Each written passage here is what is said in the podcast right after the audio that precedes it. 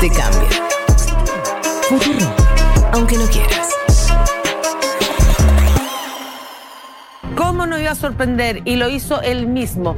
Otra beta de Trump, que después de la Casa Blanca ahora comentará boxeo. Porque el expresidente de los Estados Unidos va a colaborar como comentarista en la función de boxeo de una cartelera encabezada por el ex campeón de peso pesado Evander Holyfield. En un comunicado, Trump manifestó: Amo a los grandes boxeadores y las grandes peleas. Estoy entusiasmado de ver esto el sábado en la noche y de compartir mis ideas junto al ring.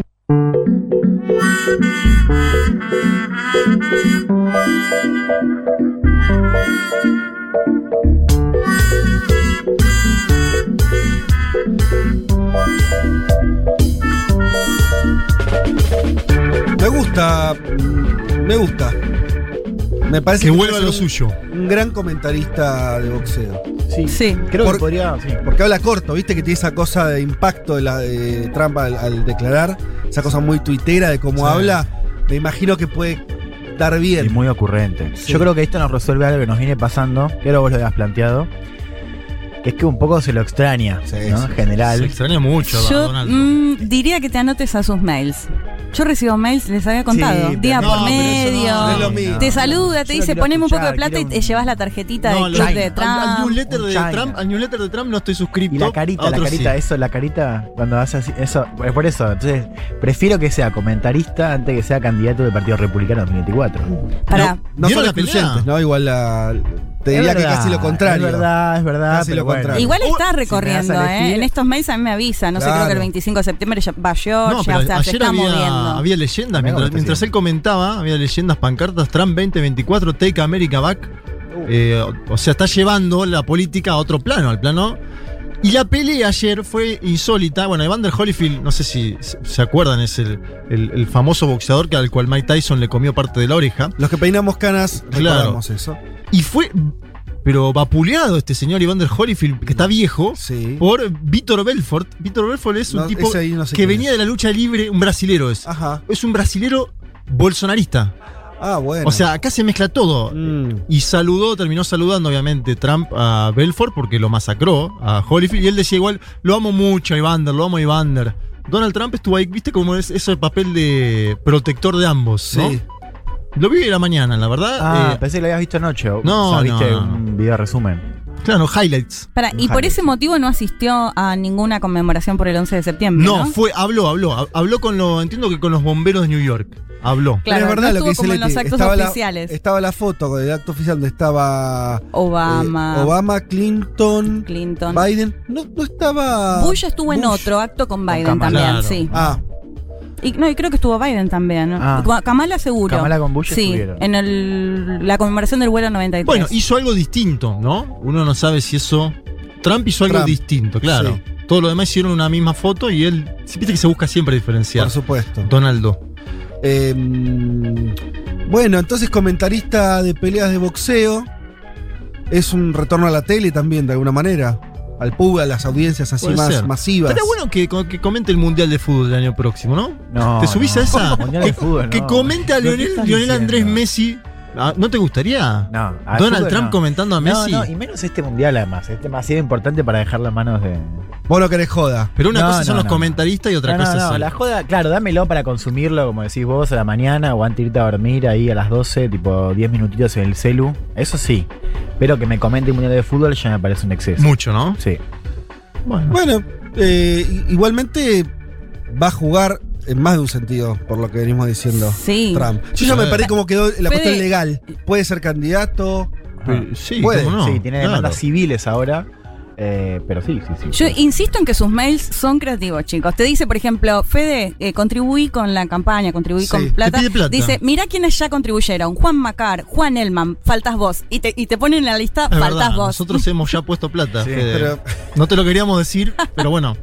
¿Querés decir cómo, cómo se Qué suscribe uno creativo, a los, te reís. a los mails de, de Ay, Trump? yo me anoté en algún momento cuando le sacaron Twitter y todo, Sí, crearon como una una especie de- plataforma de, él. plataforma, me anoté ahí y ahora recibo sus lindos mails. Qué lindo.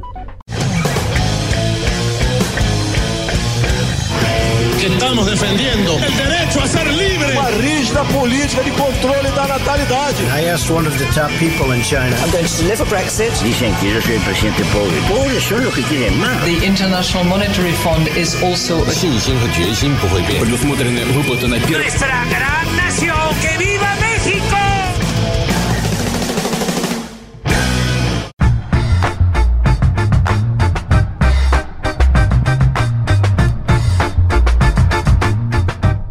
Buen domingo para todas y para todos. Domingo 12 de septiembre del 2021, día de elecciones en nuestra patria. Programa 181 de Un Mundo de Sensaciones. Capicúa. Capicúa, exactamente. Em, bueno, ¿cómo andan? ¿Bien? Bien. Día especial. Casi nadie votó en esta mesa entonces. Nadie, No, votó, ah, por el momento, porque vamos a ir a emitir el sufragio más tarde. El señor operador tampoco, que está de Tampoco. temprano acá. No sé, la, eh, nuestra productora No, Natalia tampoco. Nati Nati no tampoco. Yo, mira, me la jugaba que, que ya había votado. No. Bueno. Y lo que discutíamos es el no cambio de domicilio de tu lugar de nacimiento como una cuestión ahí media simbólica y de pertenecer a, a tu ciudad. Sí. Veníamos acá, lo charlábamos antes de- del aire, que me imagino que a muchos oyentes seguramente les debe pasar lo mismo. No cambiar su domicilio pese a estar viviendo hace mil años acá. Y eso implica que no votás en realidad. No, que tenés que viajar, O viajás. claro. Yo voy a votar en José Lon Suárez, señor.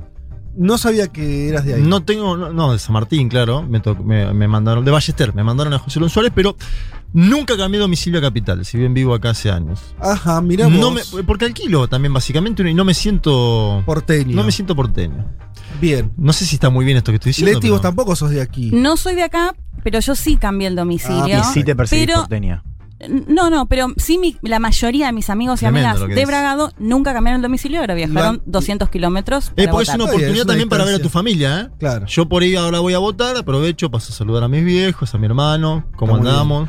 Que viven eh, en Suárez. ¿Cómo? Viven en Suárez. En Ballester. Ballester. Claro. Eh, ¿Y vos, Juan? ¿Vos sos de, de Capital? Acá, sí. Y no voté todavía. Bien, como yo.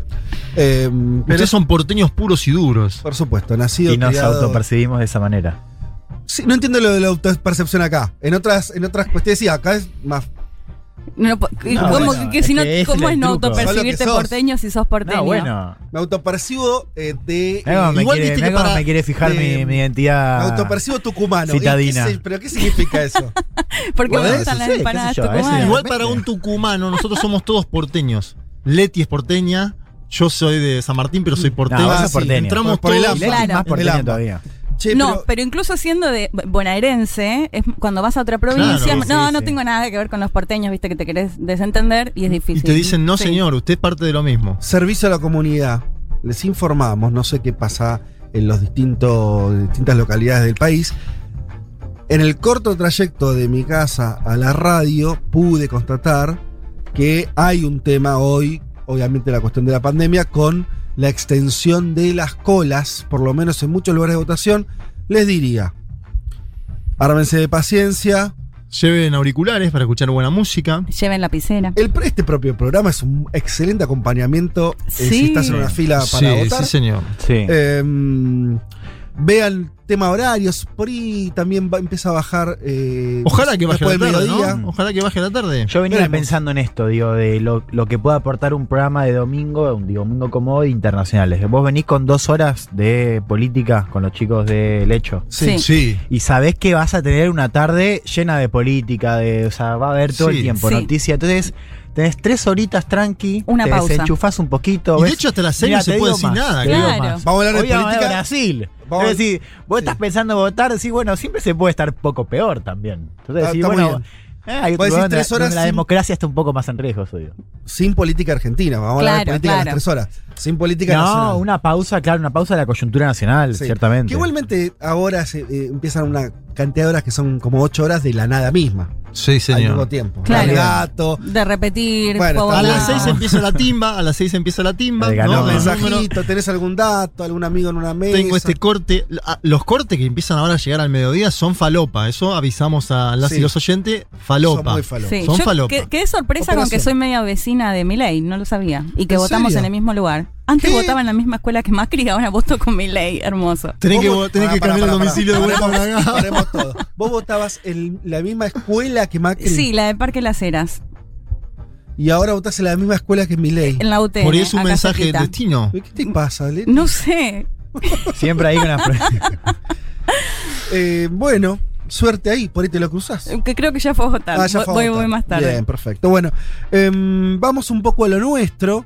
Entonces, si les parece, a conversar un poco de lo que vamos a estar eh, hablándoles de acá a las 3 de la tarde. Em, bueno, ¿por dónde arrancar? Tenemos muchísimos temas. Por un lado, vamos a estar eh, em, eh, hablando de lo que estuvo ocurriendo en Brasil el- en la última semana. El famoso 7 de septiembre El 7S. eh, que auguraba ¿no? Eh, intentonas golpistas, Sí. manifestaciones, mucha gente apoyando a Bolsonaro en las calles. Sí. Y lo que creo que es un poco tu balance, que es también que reculó un poco el presidente. Sí, se fue, para, atrás. O sea, Porque apareció, apareció el peligro del impeachment Sí. y Bolsonaro, que es un político de larga trayectoria, llamó a Michel Temer. Mm. el viejo lobo Michel Temer, le puso un avión, le dijo, venite a Brasilia. Y Michel lo asesoró. Entonces Bolsonaro apenas en 48 horas cambió totalmente el discurso. Mira, De amenazar a la corte a decir no quiero ningún problema con los otros poderes del país. Vamos Bueno, a está- contar eso. está midiendo. Parece alguien que está midiendo, ¿no? Sí, parece alguien que se mandó una cagada y está Ok. Le, le- le- le tiraron la oreja, podríamos decirle. ¿no? Ah, así que Temer tiene poder todavía. Temer tiene poder en el MDB, que es el partido decisivo si, Del quisi- centro. Claro. si quisiera o no haber un impeachment, Mm. ¿no? Bueno, vamos, vamos a Lo ver loco es eso, ¿no? Digamos, tirar Sí. un título, que Michel Temer sea moderador, entre comillas, de la política brasileña, No, claro. también, también muestra el desgaste, ¿no? ¿Y cómo viste la, la calle? Eh, mm, había mucha gente. Eh, hizo dos actos, ¿no? Brasilia y San Pablo. Uno en Brasilia grande y otro en San Pablo grande. A ver, lo- lo- las estimaciones son más de 100.000 de mínima en cada uno de los lugares. Claro, mucha gente. En San Pablo 125.000 según la policía militar. Yo creo que es mucha gente, pero también es el único acto que hizo en el último tiempo, ¿no? Es como que Sí. había concentrado los cañones. Mm. También habían viajado mucha gente tanto a Brasilia como a San Pablo, porque no hizo, en el sur del país, por ejemplo, no hizo actos. Entonces, si vos sos del sur de Brasil, te fuiste Sí. a San Pablo, a la Paulista. Tiene su hinchada, podemos decir. Eso lo está, está claro. En un país. Sí, pero hay muchos descontentos del viraje 48 horas después. No, está bien. Porque pero- ellos fueron a decir no a la corte y Bolsonaro después saca una cartita Sí. muy linda que fue hecha por Temer. Este es el otro dato. La carta que firma Bolsonaro es hecha por Temer, lo dice el propio Temer. Y ahí hubo gente muy desencantada, ¿no? Eh, que aparece en Twitter, en Facebook, diciendo. ¿Qué pasó? Está bien, yo me quedo igual con, con que no hay mucho registro en Brasil de un presidente en ejercicio que junte esa gente. No. Ojo, ¿por qué? Yo ya lo dije la otra vez. A mí me parece que hay una faltante ahí importante del otro lado. Eh, Lula no hacía esos actos. Lula no hacía actos de masas. Eh, Brasil no tiene una tradición en ese sentido de movilización política partidaria muy fuerte. Se movieron en los últimos años mucho en la onda antipolítica, ¿no? Recordemos todos esos Sí. en, lo- en los finales de Dilma, eso muy motorizado por los medios, pero no era atrás de un liderazgo, era atrás de, bueno, medio nada. Acá Bolsonaro está como en ese sentido juntando, no digo que le alcance eso, pero es un dato también. Por ahí algo que está cambiando. Tiene su base de apoyo. El otro dato es que hoy van a movilizar los mismos que movilizaron pidiendo el impeachment de Dilma. El, el MBL, un movimiento. Sí. Movimiento Brasil Libre moviliza hoy. Aparte, para pedir el impeachment de Bolsonaro. Ah, es gente Ah, que le gusta ah, pedir les impeachment. encanta pedir O sea, impeachment, claro. por derecha. Por derecha, pidiendo. claro, Entonces por ese ahí hay un dato como para empezar a ver. Interesante. Sí. Che, bueno, pa- pasemos a, a- a- a otras cuestiones. Eh, hoy, hoy, ayer en realidad, siendo estrictos, se cumplieron 20 años del atentado de las Torres Gemelas. Hay que decir también, otro aniversario de eh, el- también podríamos llamarlo atentado, que Sí. terminó en un golpe de Estado contra la vida del presidente chileno Salvador Allende en 1973. Eh, Leti, vas a hablarnos. Yo voy ahora en un ratito compartir con ustedes y, pensar algunas cuestiones respecto de, de esos aniversarios y, y de, de algo que también venimos trabajando en el, en el programa las últimas semanas, esto de mm, si hay un momento del mundo, si hay un nuevo ciclo del mundo y no, y, y cómo se toca eso con, con el aniversario de, de los atentados eh, en Estados Unidos.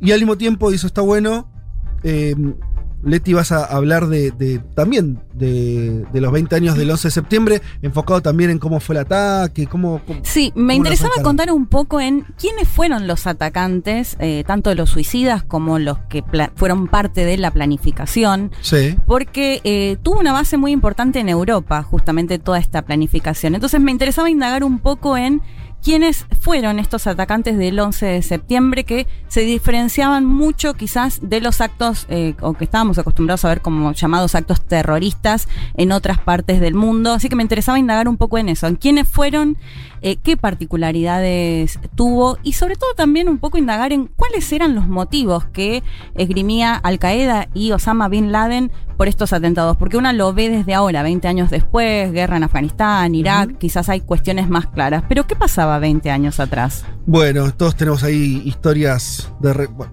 o todos los que nos acordamos. ¿no? Sí. Hay- si tenés 25, por ahí te acordás de poquito, pero... Este, Menos de 25, nada. Qué lindo, Juan.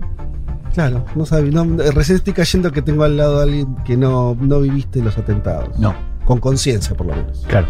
Em, vamos a estar charlando, si todo sale bien. Tenemos una nota súper interesante con quien fue un breve canciller de la Tres semanas. República del Perú. Estamos hablando de Héctor Béjar. Em, habíamos contado, ¿no, Juanma, en alguna columna eh, ese movimiento, ese nombramiento de un canciller muy, muy perfilado ideológicamente. Después. eh, Que venía de la lucha armada, ¿no? Incluso podríamos, menos. podríamos consultarlo sobre el fallecimiento de Abimael Sí. Guzmán. De hecho, justo hoy es el aniversario de la captura de Abimael Claro, Guzmán. murió en el día de ayer. que Sí. murió ayer. Bueno, y nos va a servir como es- una buena excusa para hablar también de la coyuntura peruana. De Castillo. Obviamente. ¿Para de- dónde va? de este gobierno, de este todavía nuevo gobierno de Pedro Castillo. Eh, Un cuadro aparte, Fede, ¿eh? Un cuadro. de esos, ¿cuántos, de esos cuántos años tiene? 80 Oh, y sí. largo. 80. Más de 80. Sí. Pero que viene de la academia, además de la lucha armada. Un, Un- un cuadro, personaje de, súper un cuadro de los viejos, bien formadito. Vamos a estar hablando de algo que también fue muy importante y lo habrán escuchado hablar, que tiene que ver con un avance de, eh, de los sectores conservadores en Estados Unidos muy fuerte en contra del derecho al aborto. Algo que es que la sociedad norteamericana lo tenía incorporado casi como un derecho de esos permanentes, por más que no tenía tantos años o tantas décadas, eh, y hoy empieza a tambalearse a partir de eh, la efectiva provisión en, en el estado de Sí, Texas al menos. Sí, ya tenemos un estado donde es casi imposible acceder al aborto, que es el caso de Texas, con una ley, que ahora la vamos a comentar después, pero que fija un precedente para que sean otros estados republicanos quienes también avancen con leyes similares y entonces vayan desmontando Sí. el derecho al aborto en varios estados rojos, ¿no? Yo estuve viendo una reacción por parte de los demócratas, pediría mucho más, de eh, en medios progresistas, actores, políticos, intelectuales, lo noté con un temor que diría que casi más que a la era Trump, ¿no? Como si hubiera, como si estuvieran frente a un viraje que creo que está bien ese miedo, Sí. que es decir, un viraje muy fuerte. Sí, Es que- bueno, sí. No, perdón, y en contraposición lo que pasa, lo que pasó en México, justamente, que la Corte Suprema lo que, lo que hace es despenalizar el aborto. No, efectivamente, sí. Perdón. Vamos a hablar un poco de, de eso y a ver cómo está ese panorama. La Casa Blanca anunció ya una demanda al Estado de Texas, una demanda que difícilmente Sí. prospere, pero bueno, también marca un punto de tensión entre una Corte Suprema remodelada en la era Trump, ¿no? también con tres jueces. Claro, con una por- mayoría conservadora que... Una super mayoría conservadora. Aprovechó una muerte para nombrar a alguien cercano a él. Donaldo Trump en eso, ¿te acordás? Sí. La muerte Sí. de Ruth. Dos muertes. Sí, pero la última fue muy polémica porque la, la- la primera era de un conservador y la segunda era una, una jueza progresista. Y el Sí. tipo aprovechó eso. Una No, jueza y- y progresista ella que además había fallado en el tema del aborto. No, y ella había pedido que no la reemplacen hasta que no se elija Exacto. el nuevo Mamita, error presidente. ese, ¿eh? Sí. Bueno, en fin, de todo eso vamos a estar hablando hasta las 3 eh, de la tarde. Acompáñenos. Como decimos, creo que es excelente esta eh, compañía en un día de elecciones donde de política nacional mucho no se puede hablar, por lo menos en los medios no te vas a encontrar eh, con muchas reflexiones de acá en más, tal vez este, con, con- con mucha carne por la obvia veda electoral. Me parece que es un, un buen plan. Podés tener de fondo igual la tele, viste, cuando van a votar los políticos. Ponelo en mute En y nos mute. escuchás a nosotros. Ahí va, bueno, eh, de eso vamos a estar entonces hablándoles de un rato nomás, pero antes, escuchemos un poquito de música. A ver. Mira qué lindo que suena esto, ¿eh? Beautiful Losers. Ocus Pocus.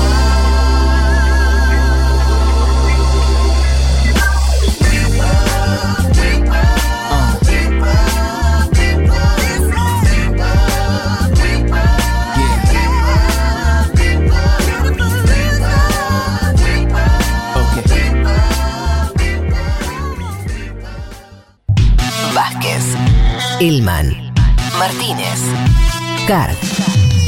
El capitalismo no es eterno. Pero qué largo se está haciendo, ¿no? Un mundo de sensaciones.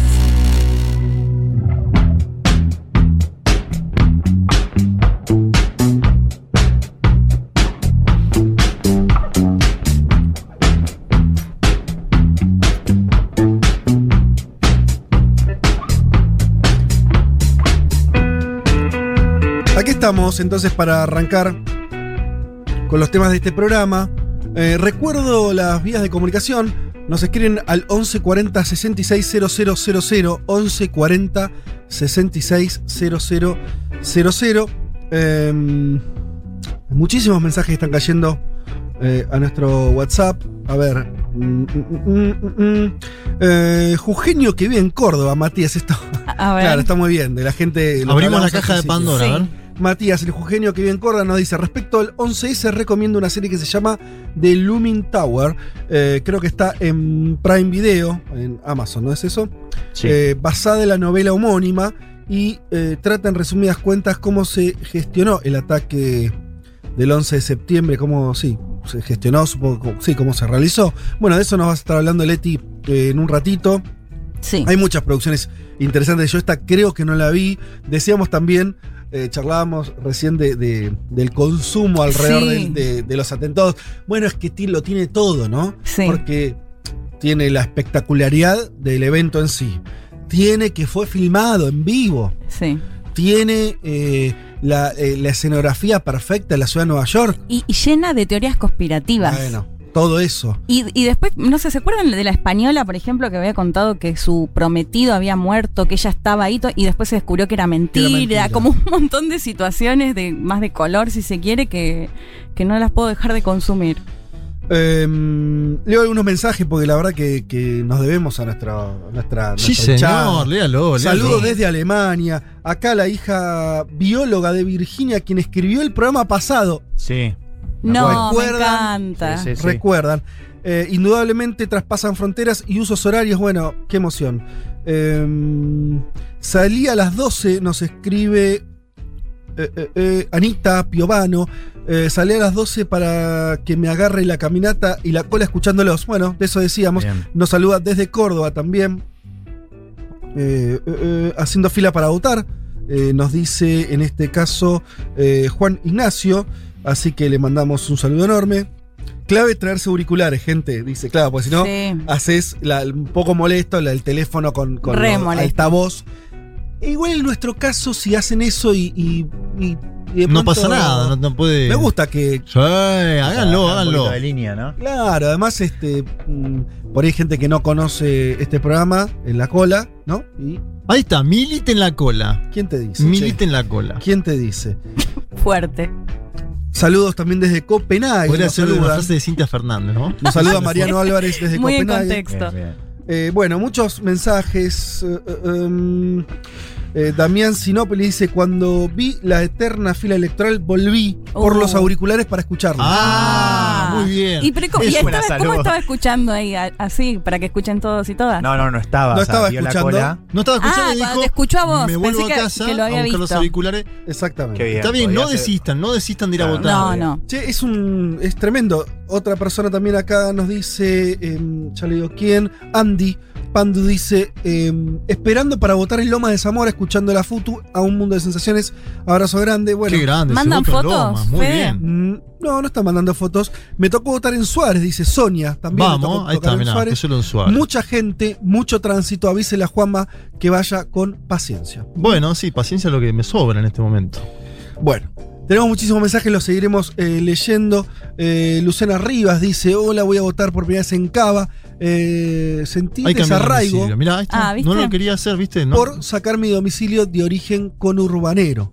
Lo hice porque acá mi, no- mi voto contribuye más con una especie de. Claro. No vamos a No decir, sé. hay un- una Claro, simbología Claro, ahí hay- que. hubo pero más- no vamos a decirlo. Una cuestión ideológica, digamos, más que una cuestión de pertenencia a su Me gusta ciudad. porque en general la gente piensa al revés. Los Claro. de este signo político suelen decir, ah, tengo que votar en K, me encantaría votar. Qué eh". paja, ¿no? Dicen. Pero acá Sí. eh, Luciana invierte la lógica, lo cual me parece bien, porque no piensa su voto en términos de cómo se siente ella, sino, bueno, en fin, eh, la gente y el voto. Va a votar a una opción de un. No ganadora. a- Sí, pero que encabeza un animal eh, santificado, ¿sería? ¿Un animal santificado? Ah, espe- está, ¿Qué? está bien, lo entendí, Estoy, pero estoy tirando la elíptica Sí. como para entender hacia todos dónde va. entendimos. Sufra- eh, sufragando acá en La Plata, escuela 17, estoy en la cola hace 40 y no me moví nada. Y bueno, enojada acá eh, por, por el tiempo que le está llevando, pero eh, nos estás escuchando, así que tan mal no estás, che. Bueno, si les parece, entremos un poco en lo que vamos a hablarles. Sigan, por supuesto, mandando sus mensajes que los leeremos. 11 de septiembre decíamos, y esto vamos a hablar, vamos a volver, insisto, de la columna de Leti. Em, ¿Por dónde arrancar con este tema? Lo, que tenía para, para compartir, para que pensemos entre todos, algo bastante transitado, que es esta idea de que em, el, 11, eh, el 11 de septiembre del 2001 es un quiebre, ¿no? Habrá que ver, todavía estamos, parece que estamos lejos, pero no estamos tan, tan lejos todavía, pero hay un quiebre ahí. Los chinos dirían todavía no podemos hablar del 11 de septiembre, Claro. ¿no? Exactamente. Pero evidentemente hay un cambio de perspectiva, ¿no? En el mundo. Em, yo me acuerdo que pocos meses después ya había empezó a haber toda una. Fue un evento donde rápidamente tuvo connotaciones históricas. Eso quiere decir. ¿no? Eh, enseguida todo el mundo advirtió que había pasado algo grueso. Sí. Y unos meses después, cuando empezaron los, viste, los libros, no sé, Chomsky diciendo tal cosa, esas cosas que pasa cuando sucede algo grueso, todos advertían desde distintas ópticas de que había pasado algo bastante pesado. Ahora, el tema es que, bueno, por un lado estaba la cosa más eh, del hecho en sí. Era la primera vez que Estados Unidos sufría en su territorio, después de muchísimos años, un, un atentado de ese calibre. Lógico. Primera, primera cuestión. Después es que em- se empezó a advertir que estaba ese punto que se relacionaba con el anterior, de no tanto tiempo atrás, 10 años atrás, un poquito más, de la caída del muro de Berlín. ¿no? Y algo así como que en esos 10 años, habían sido 10 años de una especie de Pax americana que se terminaban. Que ahí también hay otra cuestión que, que- que empezó a. que creo que no se movió ese análisis en el, sen- en el buen sentido, digo, como que resistió el tiempo. La idea de que Estados Unidos estuvo redondeando, ¿no? 10 años eh, de, de dominio más o menos tranquilo. Ese momento unipolar. digamos. Y Sí, claro. Hegemonía total. Y que después la cosa se empezó a complicar. que los atentados vinieron a decir, che, se, está co- se te está- se te va a complicar y efectivamente, por distintas razones se complicó. Un dato que lo vi menos y que me parece recontra significativo, el 2001 es el mismo año donde China ingresa a la OMC. Sí. Claro. Entonces, vos tenés ahí, obviamente que no se relaciona con el atentado eso, ni, ni hay una causalidad entre una cosa y la otra, hay una simultaneidad que te habla de algún momento donde, eh, donde esto que, que empezamos a decir, lo unipolar, lo multipolar, bueno, hay algo ahí que cambia, ¿no? A, a partir del 2001, ¿no? Yo pensaba lo siguiente. Y es Putin había llegado un año antes. en el 2000, 2000. ¿no? Digo, como para hilar otro elemento Totalmente. multipolar. Volviendo a la cuestión de los atentados, eh, hay esta idea que es. eh, em- ese, ese ataque, dentro de las tantas cosas que se pueden decir, refleja que Estados Unidos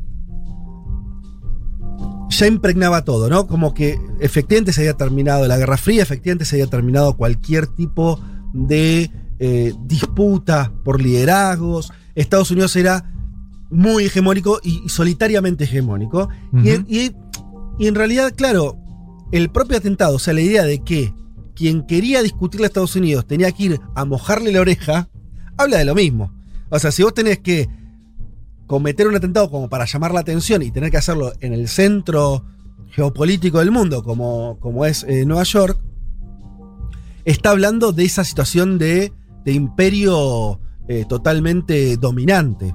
Eh, dicho de otra manera, toda la discusión, desde la caída de la Unión Soviética en adelante, toda la discusión eh, internacional pasó a estar adentro para Estados Unidos, ¿no? No hay adentro y afuera. Dejó de- esa idea, ¿no? De que no hay más adentro y afuera. Y algunos, yo no me acuerdo esto si se lo leía a Chomsky o a quién, pero no, no, no es mío el razonamiento, que es que es, eh, los atentados son también el ingreso de cierta parte del mundo eh, árabe, mus- musulmán y demás en esa discusión, ¿no? De esa manera. Y de hecho, Sí. eso también tiene algún sentido, porque lo que vimos de- después es que, si bien no se repitió el atentado en esas características, sí vimos muchas veces ese mundo árabe explotando de distintas maneras. Bueno, la primavera árabe, si querés, el Estado Islámico, los talibanes, ¿no? Hay algo ahí, ¿no? Que se expresó de manera como, como de- de- de- en un mismo fenómeno con el atentado, que después viste, ¿no? De, muchas maneras traducido. Y de vuelta, es el ingreso en ese mismo mundo, ese mismo mundo dominado por Estados Unidos. Lo otro que nos podemos preguntar es, ¿eso ya terminó? ¿Ya estamos en otra etapa? Yo tiendo a pensar que sí, pero es re difícil saberlo. Podemos pensar que la pandemia es un nuevo corte, que China, ya con, que no es la China del 2001, que recién estaba ingresando al OMC, es una China, lo venimos tra- trabajando en este programa, que ya se plantea de otra manera, que discute otras cosas, que tiene otra paridad económica, política eh, con Estados Unidos. Pareciera que ese mundo ya no es el mismo, pero es re contra difícil saber Re, si hay un corte o no. Porque de hecho, Fede, lo ves, y bueno, Afganistán, que es el caso, me parece más clave ahora, que estamos en la misma situación que 20 años atrás, digo, los talibanes tomando el poder, ves un montón de países explotados, digo, Siria, Libia, Ye- Yemen, no sé, me parece que de hecho es peor el panorama que 20 años atrás, digo, refiriéndome al menos a lo que es el, se suele llamar como mundo islámico. Sí, sí, total. El tema es si hay un cambio de lógica o no. O sea, si estamos hoy, el mundo que tenemos hoy, se dice, bueno, es un mundo más multipolar que el que había en el 2001, seguramente, por estas cosas que ya hablábamos, Sí. China, Rusia, bla, bla. Sí. Eh, al mismo tiempo es muy difícil ver si hay, si efectivamente se terminó ese ciclo y estamos en otro o estamos todavía en una transición más larga. Eso ya es, es- creo que es hasta medio para una charla de café, pero es imposible determinar eso. Hmm. Me parece que sobre todo porque estamos en ese tránsito. Yo insisto con el que el 2001 a todo el mundo le quedó claro que algo había pasado y había un corte. Y hoy, 20 años después, decís, sí, hubo un corte. ¿No? Algo ahí pasó que cambió. Hmm. ¿No? Eh, y, y que, empe- que- y que el mundo fue distinto. ¿No? L- las propias formas de intervenir de Estados Unidos militarmente, un montón de cosas que, que me parece que, que se modificaron. Eh, y sobre todo esa, esa idea de que eh, como, como pasa mucho con los imperios, ¿no? Una vez que se extienden de una, de una determinada manera, o por lo menos no tienen una oposición, todo pasa a ser un problema de política interna. Te diría, ¿no? que Estados Unidos, sus límites son, son muy difusos. Ahora, podemos decir, pareciera que ya la cosa cambió de vuelta. Hmm. Pareciera. ¿En qué sentido? Y la retirada de Afganistán de Estados Unidos, y, y esto que, que hablamos con, con Juan la semana pasada, y que discutíamos acá largo y tendido, la retirada de Afganistán implica entonces ya que Estados Unidos no va a poder accionar de la misma manera que venía accionando en los últimos 20 años. Tal vez. Lo que quiere decir es que todavía es un tal vez, ¿no? Sí, Estamos sí. viendo. Eh, China va, va a ser un lugar de disputas. Hay una nueva guerra fría, tal vez. Pero son todas cosas que todavía hay que medirle el aceite, ¿no? Si eso. Eh, si, se- si, si es otra era la que vivimos entre el 2001 y ahora. Eso, eso me parece que queda como, como pregunta. Me pareció igual esa, esa cuestión de la sincronía, ¿no? De, de China entrando a la OMC mismo año, eh, tomando lo que decía Juanma de, de- de Putin como un liderazgo muy fuerte que marca, ¿no? Eh, es interesante. como- Merkel, toda la misma época también, ¿no? toda esa misma Merkel, época. Es recontra interesante eso. Eh, y, yo me, pienso, pienso esa situación de, de si. eh, de, de- cuánto cambio efectivamente hay o de, un ciclo nuevo estamos viendo ahora o, o no. Eh, y después pensaba otra cosa que es un poco más. que tiene que ver con el otra, la otra fecha del 73 de Chile. 11 de septiembre del 73, golpe de Estado en Chile, un golpe de Estado que además también tuvo algo muy cinematográfico, ¿no? Porque se bombardea la Casa de Gobierno, un presidente que está en ejercicio termina eh, siendo asesinado, muerto, ahí en la propia Casa de Gobierno, ahí todo. Y ahí yo pensaba algunas cosas, que es, trayéndolo mucho para acá, esa imagen de Allende, por ahí no tanto en Argentina, pero en otros procesos eh, latinoamericanos, Venezuela, creo que para Evo Morales también, la cuestión de no ser Allende estuvo represente, ¿no? La idea de que no nos pase como Allende, o sea. Es lo que le dijo Fidel a Chávez, ¿no? Cuando se pueden comunicar vía María Gabriela Chávez en el golpe de Estado, a Hugo Chávez en el abril. 2002. No seas Allende, le dijo. No te inmoles, no te digo, salva tu vida. Exacto. Bueno, es que me parece importante eso porque la izquierda latinoamericana, fue, fue una, para la izquierda latinoamericana, la experiencia allendista fue como algo, una, una herida muy, muy notoria. Entonces, la no repetición de esa historia estuvo dentro de eh, una cuestión de primer orden. Que incluso hasta explica, si vos querés, algunas derivas. O sea, esta cosa de Venezuela eh, eh, con el lugar que ocupan los militares en el proceso revolucionario, ¿no? el proceso chavista, algo también tiene que ver con no repetir esa historia. De hecho, el Chávez lo decía mucho, eh, no, no, no me va a pasar lo de Allende porque esto no es un proceso sin armas. ¿no? Eh, Sí. Sino todo lo contrario. Hay algo ahí, hay algo ahí que, que funciona eh, y que me parece que no es solamente una cuestión de recordatorio, sino que sigue funcionando la política actual de alguna manera la experiencia de, de Chile como trauma, si querés, ¿no? Eh, pensaba también en incluso la idea de golpe que medio volvió, volvió con, con lo que pasó este, en Bolivia, sobre todo hace poquito, ¿no? Esta idea de que puede interrumpirse los procesos democráticos. Pensaba también en, en- en Bolsonaro y en Brasil, ¿no? La idea de, de vuelta de la cuestión militar, volviendo ahí sobre la escena. Bueno, eso tiene en Chile como, como el punto. A ver, Chile obviamente no fue la única dictadura del continente, eso lo sabemos. Pero creo que fue, como símbolo, es el símbolo. ¿No es cierto? Tiene esa, tiene esa fuerza. Bueno, y es hasta hoy un modelo que sigue vigente, ¿no? Este ya, ya mostró sus límites, se está discutiendo, pero digo, vos tenés una constitución escrita en ese momento. Totalmente. ¿Vos decís el modelo económico? Claro. Claro. Digo, en el Sí. sentido de supervivencia, digo, eso, eso lo ves claramente. Y es verdad que también es un símbolo ese modelo, porque es Claro. el primer lugar donde se instaura el neoliberalismo en América Latina, es ahí. Sí, y, y qué interesante, igual que 20 años después, me parece que es la primera vez que con más fuerza suena la crítica sobre eso, ¿no? En Chile. En Chile, sí. Digo, sobre este, esto, como se le suele decir, la cuna del neoliberalismo Sí. en Latinoamérica. Ahí hay un matiz que se puede ver, ¿no? Esto de lo, la, la famosa frase de Gramsci, lo viejo que no termina de morir, lo nuevo que no Sí. termina de nacer. Digo, por lo que está pasando también con la convención constituyente, sus problemas, los escándalos que hay en este mismo momento, que serían para otra columna. Eh, Y después hay algo que a mí siempre me impresionó, que es en, en Santiago, por ejemplo, caminar, ir a buscar libros sobre Allende, cosas, y hay como una historia oculta todavía ahí. Vos en la Argentina el, el peronismo, por ejemplo, un movimiento que estuvo en el poder mucho tiempo, que fue perseguido, Perón exiliado. Encontrás libros de Perón por todos lados, un Mm. movimiento que está en el poder. Como que en Allende hubo un corte histórico en un Sí. momento y después se tornó más dificultoso no acceder a esa parte histórica, al menos en Chile me parece, obviamente. Eh, hay familiares de Allende que siguen haciendo política, hay una diputada que es nieta, ¿no? De, Allende, Maya. eh, ah, me parece que hay algo. una- hay un trauma. Para hay mí, para eso- un trauma, ¿no? Para mí, para mí tiene la, el- el- la categoría de trauma, eh, en términos políticos, dicho esto, tiene que ver con lo que vos decís. Mm, eh, fue una experiencia que además después fue borrada a sangre y fuego y demás.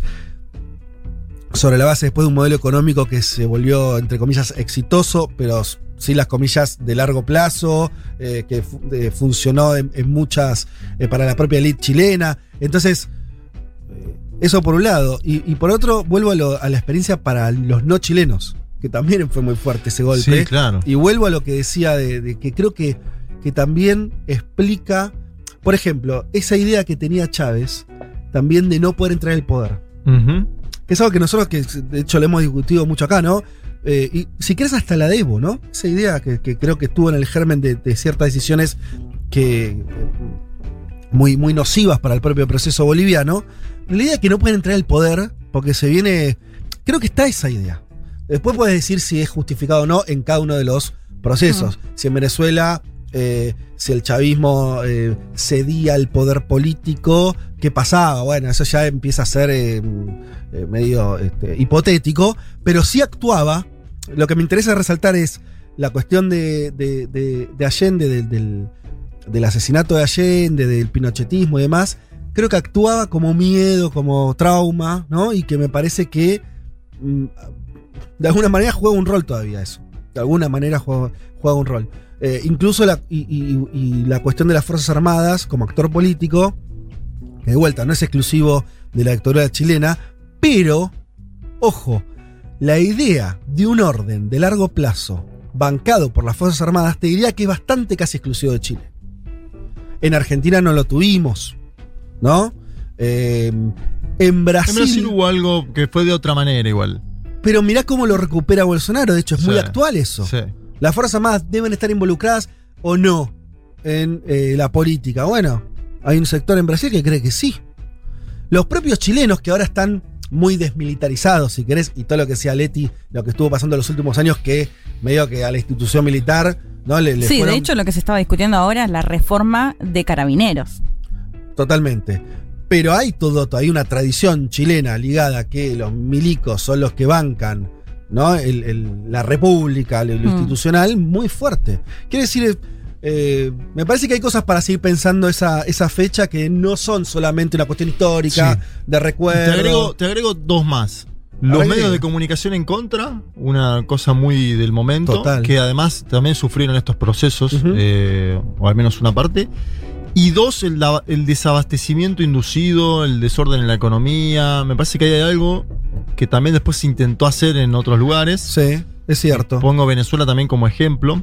Eh, de hecho, fíjate que ahora no hablamos ya de desabastecimiento en Venezuela, este es el otro dato. Hablamos de una inflación enorme, hablamos de una economía dolarizada, pero no hablamos más de desabastecimiento en los últimos dos años. Ajá. De hecho, estuve viendo un video de un youtuber muy conocido, Luisito Comunica, no sé si lo ubican, Sí. que No. fue a Caracas ahora Sí. y muestra todo el cambio que hubo en Caracas en los últimos cuatro años. Ajá. Vean ese video porque está bueno. Me parece que del proceso chileno podemos ver mucho esto, ¿no? La, la experiencia de cómo la economía precipita otros factores, en este caso desencadenante del poder militar, un agobio que la población estaba en hacer filas, colas, en no conseguir alimentos.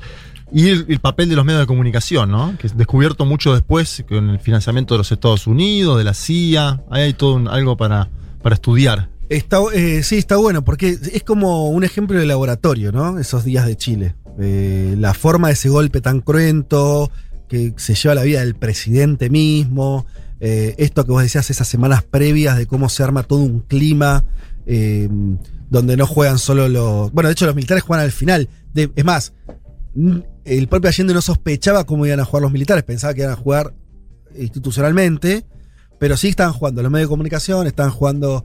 eh, Los actores económicos. Estados Unidos, Estados obviamente. Unidos, claro. Estaba jugando los sectores medios que vos describías, que también estaban ocupando la calle.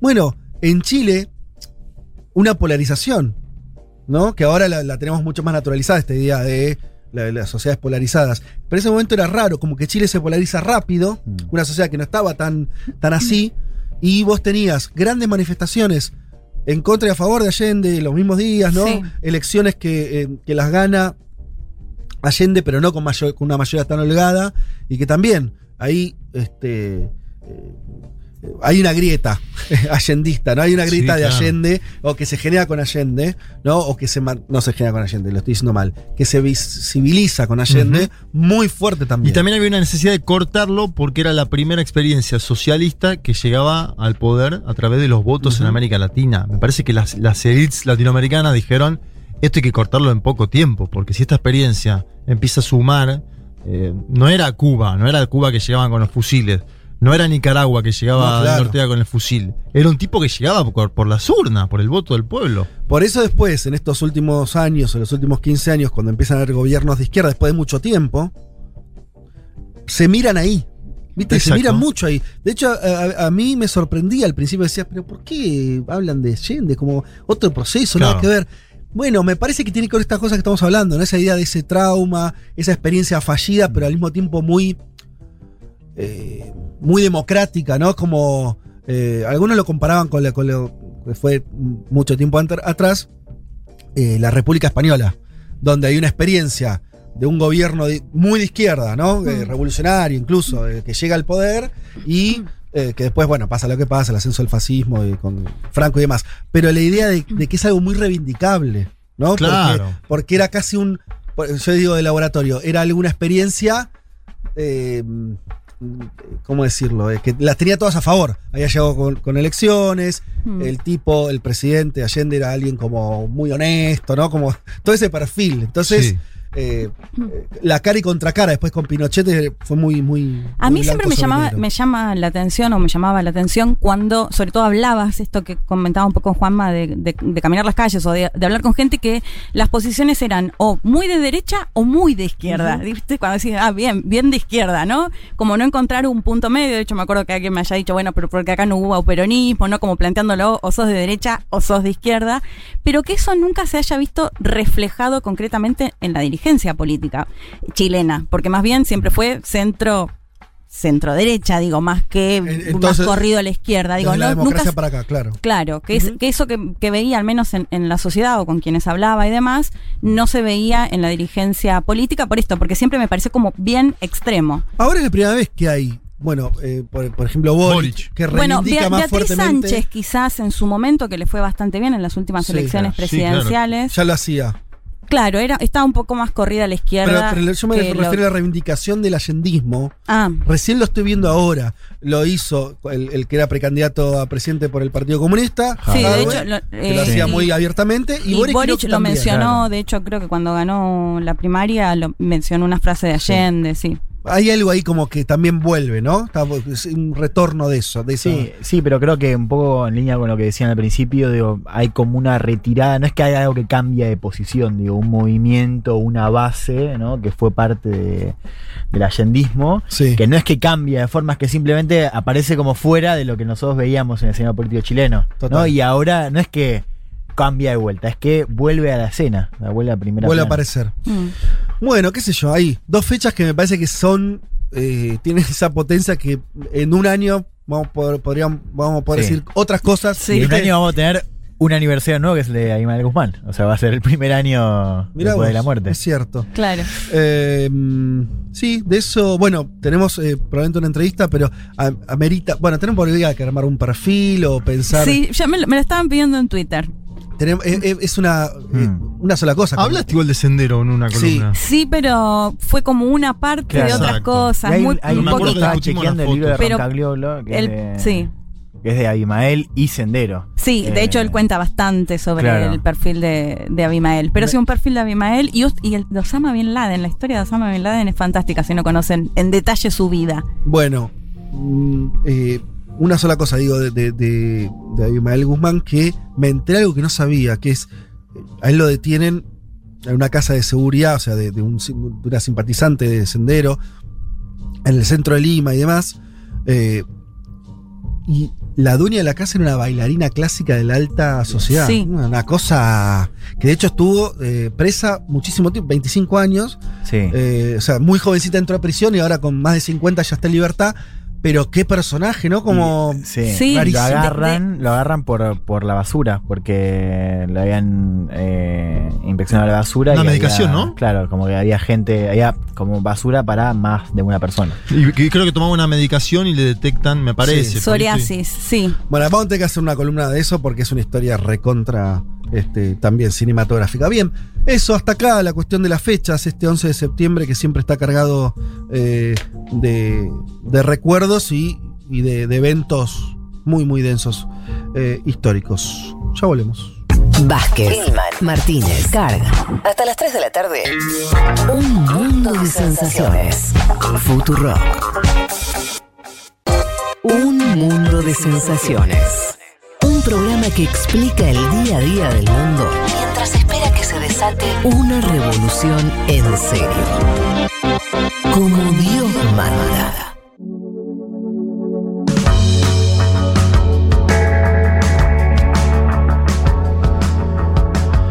Les decíamos que íbamos a intentar eh, tener una entrevista muy importante para hablar de lo que está ocurriendo en Perú y estamos en comunicación con Héctor Béjar, que es un reciente ex canciller del gobierno de Pedro Castillo, es además sociólogo. Eh, Héctor, te saluda Federico Vázquez de Buenos Aires, ¿estás ahí? Hola, ¿qué tal Federico? Sí, aquí estoy escuchando. Bueno, encantado de, de, tenerte con nosotros en este, en este programa. Hemos hablado, eh, nosotros seguimos los temas internacionales, estuvimos analizando y, y comentando cómo, cómo, venía el gobierno de Pedro Castillo y dentro de las novedades que, que habíamos estado contando estaba primero eh, tu designación como, como canciller, que, que, la entendíamos como una designación muy rupturista, eh, sobre todo teniendo en cuenta lo que venía siendo la línea política de los últimos gobiernos en Perú y, y rápidamente después eh, eh, tu salida del gobierno. Mm, empecemos por ahí. Eh, ¿qué, es lo, qué, ¿Qué pasó? ¿Por qué, ¿Por qué ese lapso tan breve? ¿Con qué tuvo que ver la renuncia? ¿Qué nos puedes contar? Bueno, pues era, como tú has dicho, tan rupturista que solamente duré 19 días.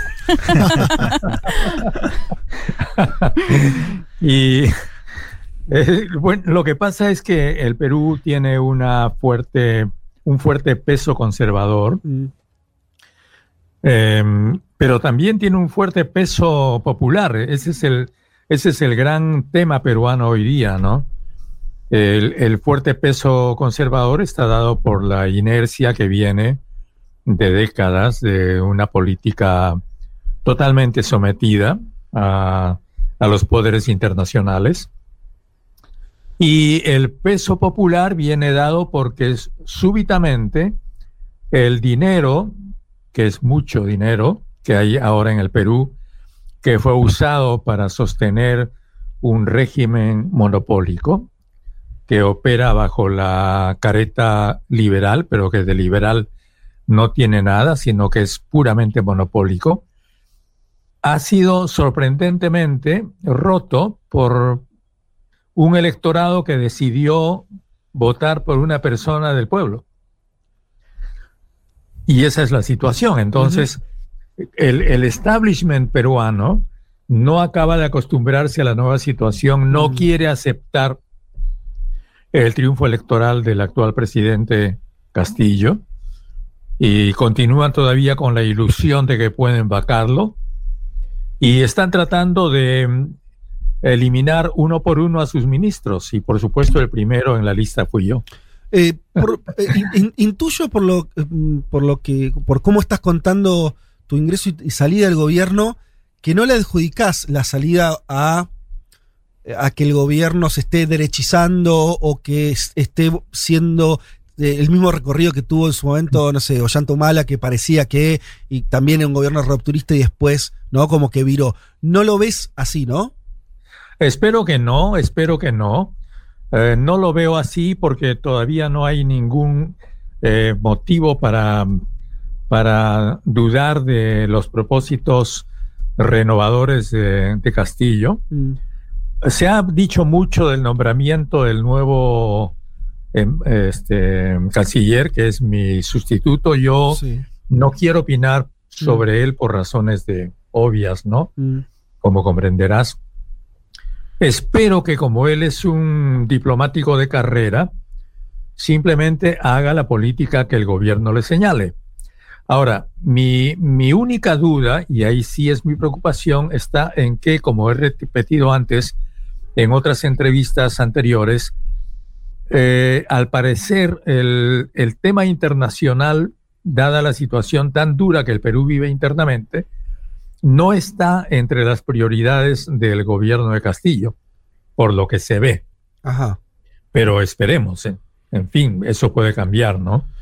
Eh, y en general, saliendo ahora de, la cuestión de, de, la Cancillería en particular y pensando el, el, gobierno como, como un todo, y esto que señalabas, un electorado que puso a, alguien que no venía, por lo menos no venía de las élites políticas, sociales de Perú.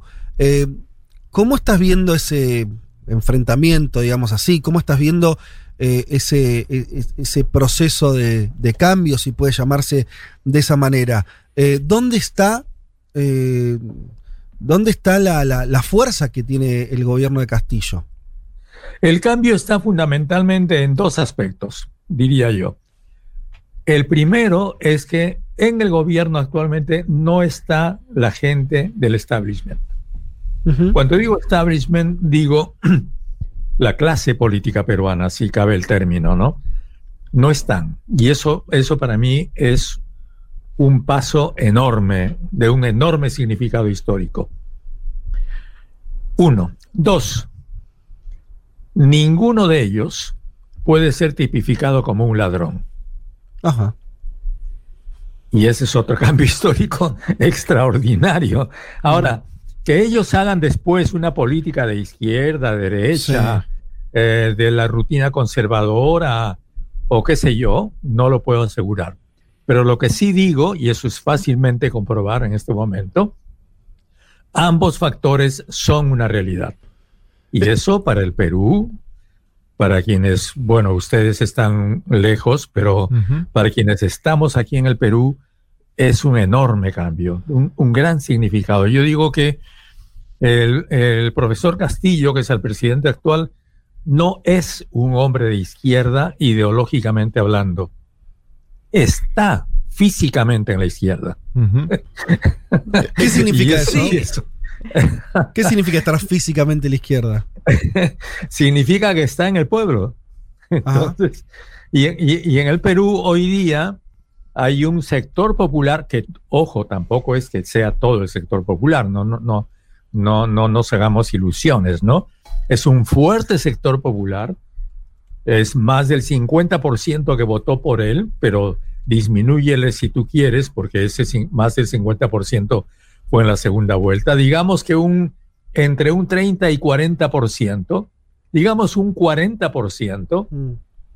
De la masa electoral peruana, popular, provinciana, es la que continúa respaldando a Castillo. Héctor, soy Juan Manuel Car, ¿cómo le va? Eh, Hola Juan Manuel, ¿qué tal? Bien, eh, de los gobiernos se puede salir de dos, de dos, formas, ¿no? Por un lado, con una pelea eh, con, con, el jefe de Estado, o por otro lado, con cierta armonía. ¿Usted, ¿Usted cómo sigue valorando al profesor Castillo hoy, ¿no? Pasados estos acontecimientos, eh, ¿cómo fue su vínculo durante estas tres semanas? Eh, y a su vez, ¿Cuánto influyó la derecha, que me parece que es el otro actor que por ahí no estamos tomando tanto, la derecha, los medios, los poderes fácticos, en que usted haya tenido solamente esos 19 días? Es decir, ¿por qué, por qué usted fue elegido como, si se quiere, el, el dardo, ¿no? Por parte de estos sectores. ¿Por qué fui elegido? Hasta ahora yo no lo sé.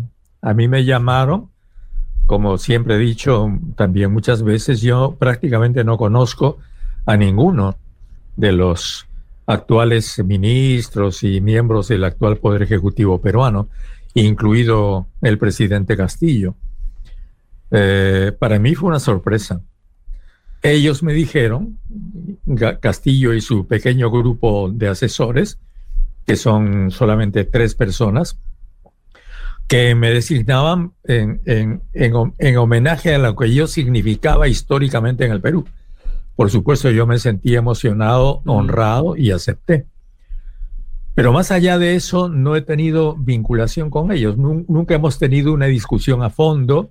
Claro. Nunca hemos tenido acuerdos a fondo y después ya me fui. ¿Y cree que y, la derecha lo atacó justamente por eso? La derecha ha tenido un rol decisivo, por supuesto.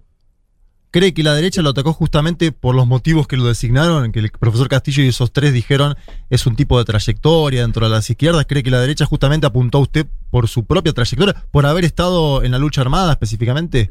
Sí, por, la, por dos razones creo yo. Para la derecha el tema internacional sí es muy importante. Héctor, y sí. De por medio está el nombre de un país que se llama Venezuela. Ajá. Entonces ellos sabían que mi presencia en la Cancillería significaba la normalización de las relaciones mm. con el gobierno venezolano, cosa que por supuesto rompe las políticas de Trump, que son las que la Cancillería peruana aceptó sin dudas ni murmuraciones hasta hace pocos meses. Y la derecha peruana es claramente trumpista. Ellos creen que siguen o hay que seguir la política de Trump, a pesar de que Trump ya no está en, en el gobierno de los Estados Unidos. esa es una razón. Y la otra razón es efectivamente la que usted dice, ¿no? Detrás mío hay toda una, toda una, este, ¿qué, qué, qué te puedo decir? toda una tradición este, radical, por supuesto es, eh, es inaceptable para, para la derecha peruana, ¿no? Héctor, ¿qué tal? Acá Juan Elman te saluda. Te quería preguntar por esa primera razón, ¿no? Esto de, cómo veías el lugar de Perú ahora en América Latina, ¿no? Después de tu salida. Y también preguntarte vos, eh, antes de, de, asumir, ¿no? Diste un par de entrevistas donde decías que si ganaba Castillo iba a ser un aporte a una ola progresista que está en marcha en América Latina, pero con un signo distinto. ¿Seguís pensando igual? Exactamente, sigo pensando igual. ¿Y a, qué te sigo referís? Pensando igual, yo creo, perdón, ¿en qué está la diferencia? No, digo, ¿a qué te referís? Si querés explayarte un poco en esa idea de, esa ola progresista de distinto tipo.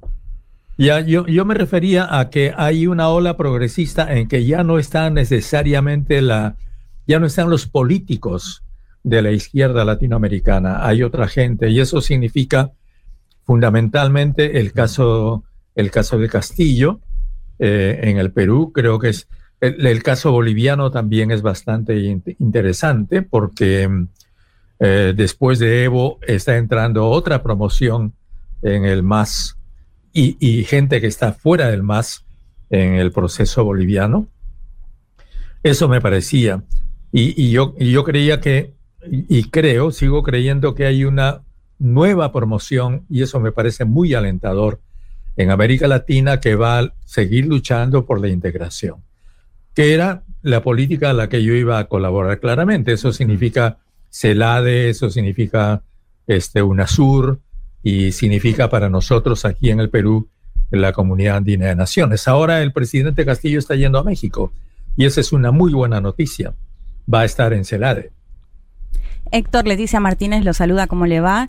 Hola, eh, ¿qué tal? Usted mencionaba antes, bueno, el tema de Venezuela, pero también en la campaña electoral, y lo estamos viendo ahora, eh, también muchas acusaciones por parte de la derecha de vínculo con eh, Sendero Luminoso, la guerrilla y demás. Ayer con la muerte de Abimael Guzmán, justamente el líder de Sendero Luminoso, reaviva un poco este debate. ¿Cómo se explica que forme parte de la actualidad o que esté tan presente eh, el tema de Sendero Luminoso y todo lo que pasó, sobre todo en los 80 y parte de los 90?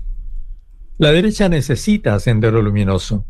Ellos necesitan del terrorismo. El terrorismo en el Perú murió con la, con la captura de, Guzmán en septiembre de 1992. Perdón, de, Sí, hoy justo es el aniversario. De 1992, exactamente. Sí. Este, pero para la derecha no ha muerto, porque la derecha peruana siempre usó el terrorismo. Hubo un, diálogo de facto entre las acciones de Sendero Luminoso y las acciones de la derecha peruana, que usaron el terrorismo para insertar el régimen de Fujimori en el Perú en, en este agosto de 1990, ¿no? Con todo lo que eso significó. Eso significó la venta del Perú a otros dueños. Eh, en un proceso de, privatización terrible, ¿no? Que eh, incluyó la realización y el remate a bajo precio de todos los bienes y todos los activos del Estado peruano. Entonces, eso es lo que, y para eso el terrorismo es el pretexto. Entonces ellos necesitarán siempre del terrorismo y si no existe terrorismo, lo inventarán. ¿Cómo define a Abimael Guzmán, disculpe? Porque uno leyendo los medios peruanos y también eh, valorando la, posición de los políticos tras su fallecimiento, se encuentra con titulares fuertes, ¿no? Dice, fallece el más grande genocida de nuestra historia. ¿Qué piensa usted en concreto de Guzmán? Bueno, lo que pienso es que lo que dice la prensa peruana de Guzmán es lo que ellos quieren decir para hacer méritos frente a la derecha cavernaria peruana. Por supuesto que cuando se señala lo que se señala de Guzmán, se, exagera muchísimo, pero es obvio que, lógicamente, Guzmán fue un fenómeno en el Perú y Sendero Luminoso también lo fue. Es decir, Sendero Luminoso fue una mezcla del extremo radicalismo de una izquierda falsamente maoísta que venía desde los años 30, porque esa es, es, es, una historia larga que nace en, en, en, en la tercera, en las, en las tendencias más radicales de la tercera internacional en los años 30 acá en el Perú y culmina con, con el terrorismo de sendero asumiendo un, un maoísmo falso, porque Mao nunca aplicó el terrorismo. Eso es un factor y el otro factor es evidentemente, yo lo he dicho varias veces y ahora lo repito, la extraña presencia de los servicios de inteligencia y de la CIA, fundamentalmente, ¿no? Porque no es casual que eh, Sendero Luminoso, este, este, este, esta corriente autodenominada marxista, pero en realidad no hay ninguna corriente marxista en el mundo que haya hecho terrorismo, ninguna. El nacimiento de Sendero coincide con el nacimiento de otros movimientos similares en otras partes del mundo, particularmente en el Medio Oriente. Y eso responde a una política, que es una política imperial, es, es decir, anidar en los movimientos extremistas para hacer la política que el imperio necesita en el mundo. Y eso lo hemos visto en Siria, eso lo hemos visto en Afganistán, lo hemos visto en Irak y por supuesto lo hemos visto también en el Perú y lo hemos visto en Nicaragua, en la época del, caso Irán-Contras, eh, que, es la misma época en que nace Sendero, también los años 80. Estamos hablando con Héctor Béjar, eh, primer canciller del gobierno de, Pedro Castillo. Eh, además, estamos hablando, usted nació en el año 35, ¿no? Si, si tengo bien el, dato. y hay una cosa de su biografía que no quería cerrar el reportaje sin preguntársela, porque además nosotros somos argentinos y eh, creo, no sé si yo tuve alguna vez la oportunidad de hablar con alguien que, había conocido al Che Guevara, pero usted es una de esas personas, ¿no es cierto? Si, si tengo bien la información, en, los años, principios de los años 60 usted estuvo en Cuba, una Cuba que recién eh, había triunfado la, revolución, y ahí conoció al Che. ¿Quién nos puede contar de esa, lo está tuteando. Ahora le hablé del Che y lo, lo, empieza a tratar usted, pero ¿qué, qué nos puedes contar de esa, de esa experiencia? Yo conocí no solamente al Che, sino a la gente del Che. Digamos, eh, los compañeros que habían estado en la vanguardia del Che eh, fueron mis profesores en la escuela militar. Con ellos trabajé durante un año, el año 1962, y conocí al Che precisamente eh, en los días de bloqueo cuando Cuba esperaba que se produjera una guerra atómica. ah, la, crisis de los misiles. ¿Perdón? En la crisis de los misiles. En la crisis de los misiles. Ah, Punta de la cual yo, con otros compañeros peruanos, ya estábamos prácticamente movilizados. Mm. Y toda La Habana tenía las, las, este, las cuatro bocas, que eran las, las, las, em, las, las, armas antiaéreas sí. Eh, apuntando al cielo. Em, fueron días inolvidables. Y en esos días tuve mi, entrevista con el Che, precisamente en esos días, a las, mi primera entrevista, ¿no? A las 3 de la mañana. Ah, ¿qué En el Ministerio de Industrias. ¿Y cómo fue esa? ¿Cómo fue ese mano a mano? Y pues fue muy curioso porque el Che como, como, buen, como buen argentino, disculpen que ustedes son argentinos, e, e, era, era, bastante bromista. Sí. Ah, ok. Ah, saliste bien, Héctor, saliste airoso. bien. No, no les voy a, no les voy a decir nada malo ni antipático a los argentinos, por si acaso. No, él era un hombre muy simpático, el Che, irónico, ¿no? Y pues entonces cuando yo, y esto lo he contado también muchas veces, cuando, cuando, le hice, cuando me pregunta, bueno, ¿y qué vas a hacer en el Perú? ¿Qué, ¿Qué es lo que piensas hacer? Y le digo, bueno, comandante, vamos a hacer esto y esto y esto, vamos a entrar por aquí, vamos a avanzar por allá, qué sé yo. Y entonces me mira y me dice, así que vas a hacer la gran marcha. este, sonriendo, ¿no? Como diciendo, oye, me estás hablando tonterías, ¿no? Claro. Y, y bueno, conversamos y, eh, y, esa entrevista en la cual participó otro, otro compañero cubano al que le decíamos Barbarroja, que era el comandante Piñeiro, que era el hombre que coordinaba todo el apoyo a las guerrillas y a los proyectos de guerrilla en América Latina en aquella época. Eh, Piñeiro, eh, eh, el Che le pregunta a Piñeiro y le dice, ¿y cómo están haciendo para apoyar a estos, a estos compañeros? Bueno, Piñeiro le dice, sí, comandante, estamos en comunicación con, con, con el Partido Comunista de Bolivia que nos va a ayudar. Le dijo, pero Tú sabes, le dijo que el Partido Comunista está infiltrado por los norteamericanos.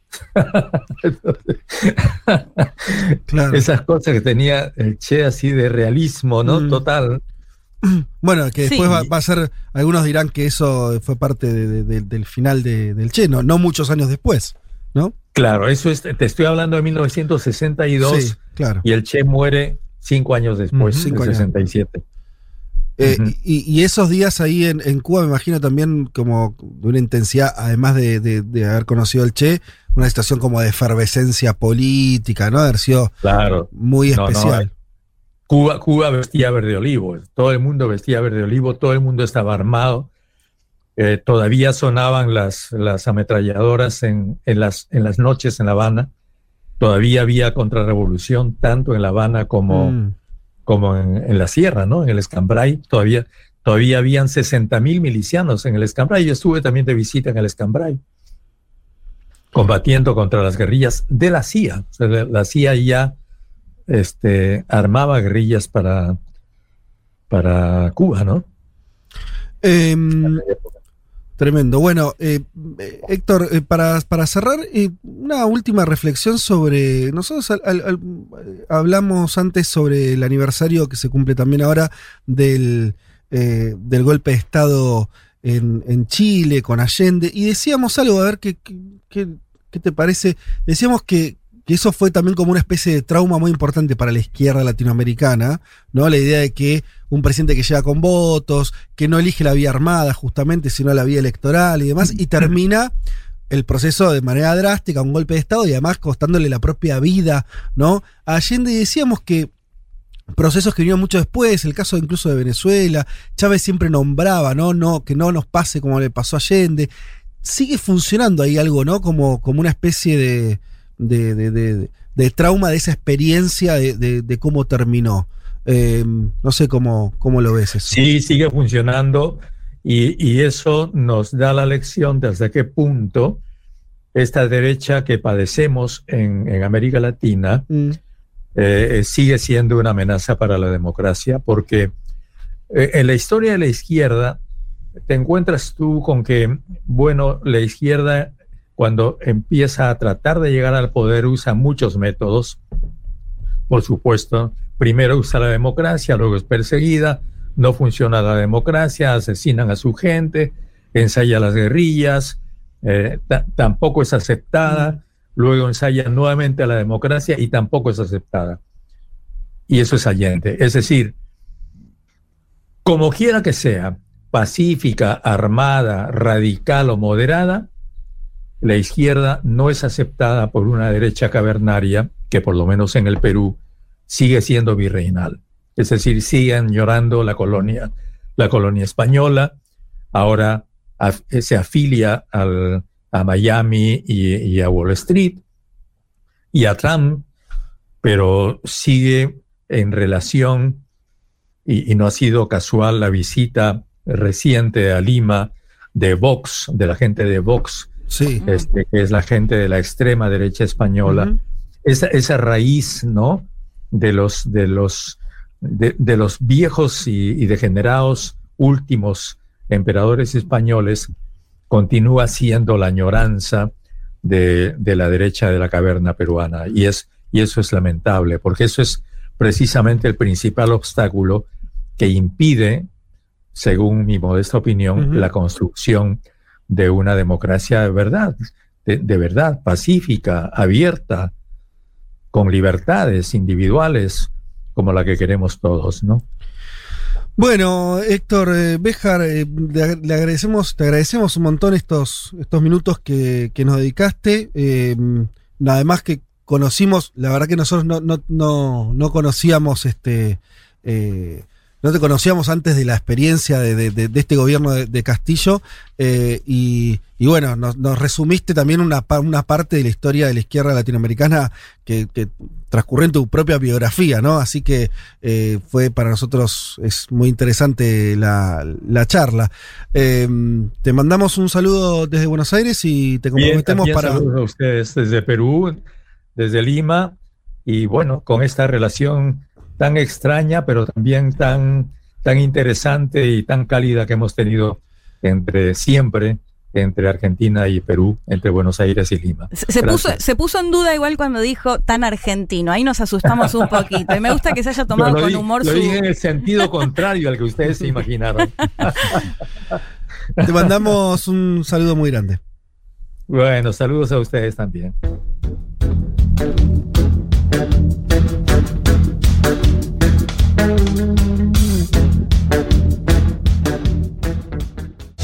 Federico Vázquez, Juan Elman, Leticia Martínez y Juan Manuel Carr. Un mundo de sensaciones. Porque siempre hay que volver a explicar cómo funciona el sistema parlamentario.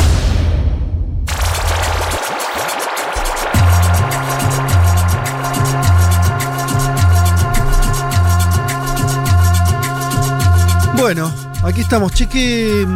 Linda notón, nota. ¿eh? Sí. Hay mucha gente comentando Estaba para quedarse la hablando, nota. ¿no? Sí, claro. Una Daba, daba para, para seguirla. Para comer un ceviche con Béjar y hablar de todo. Eh, muchos mensajes hablando de la nota. Bueno, gracias por. por, por, eh, bueno, las felicitaciones o, o el agradecimiento por entrevistarlo a Béjar Leo, uno solo. Sí. A ver. porque me parece particular.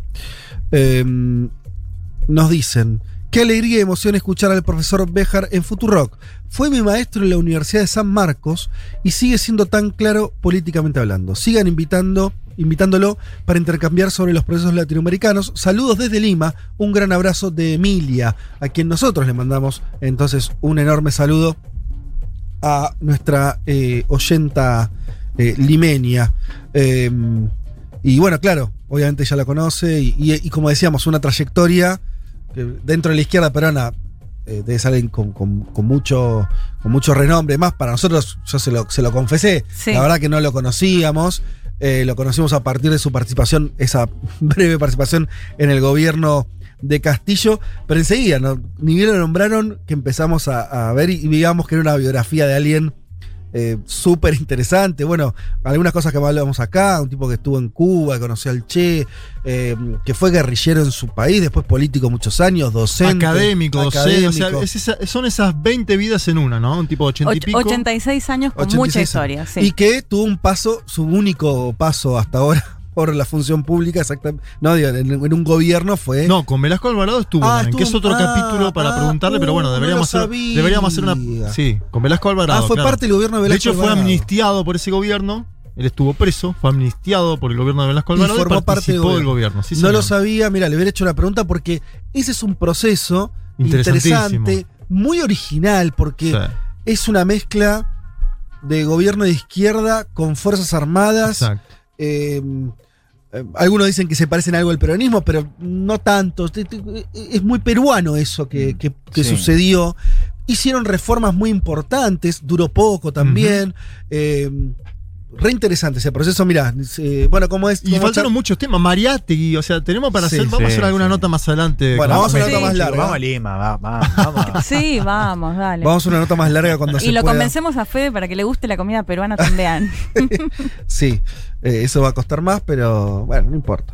Eh, no, igual siempre hay forma de que te guste la comida. O sea, Fede, no hay me- forma de que no te guste la comida peruana. vas a Lima Superadora y a los dos días completamente. Volvés fan Ok, de la ok, comida ok. peruana, Vamos con Omeprazol igual, ¿no? Por las dudas, porque es medio ácido, pero vamos con Omeprazol y salimos jugando. qué flojito, qué, Qué bárbaro, qué tipo, che. Bueno, em, ¿cómo seguimos? Este, ¿eh? Brasil. Ah, vamos a Brasil. Perfecto. Brasil. Vamos a hablar entonces, volvamos a la coyuntura, la, la recontra coyuntura.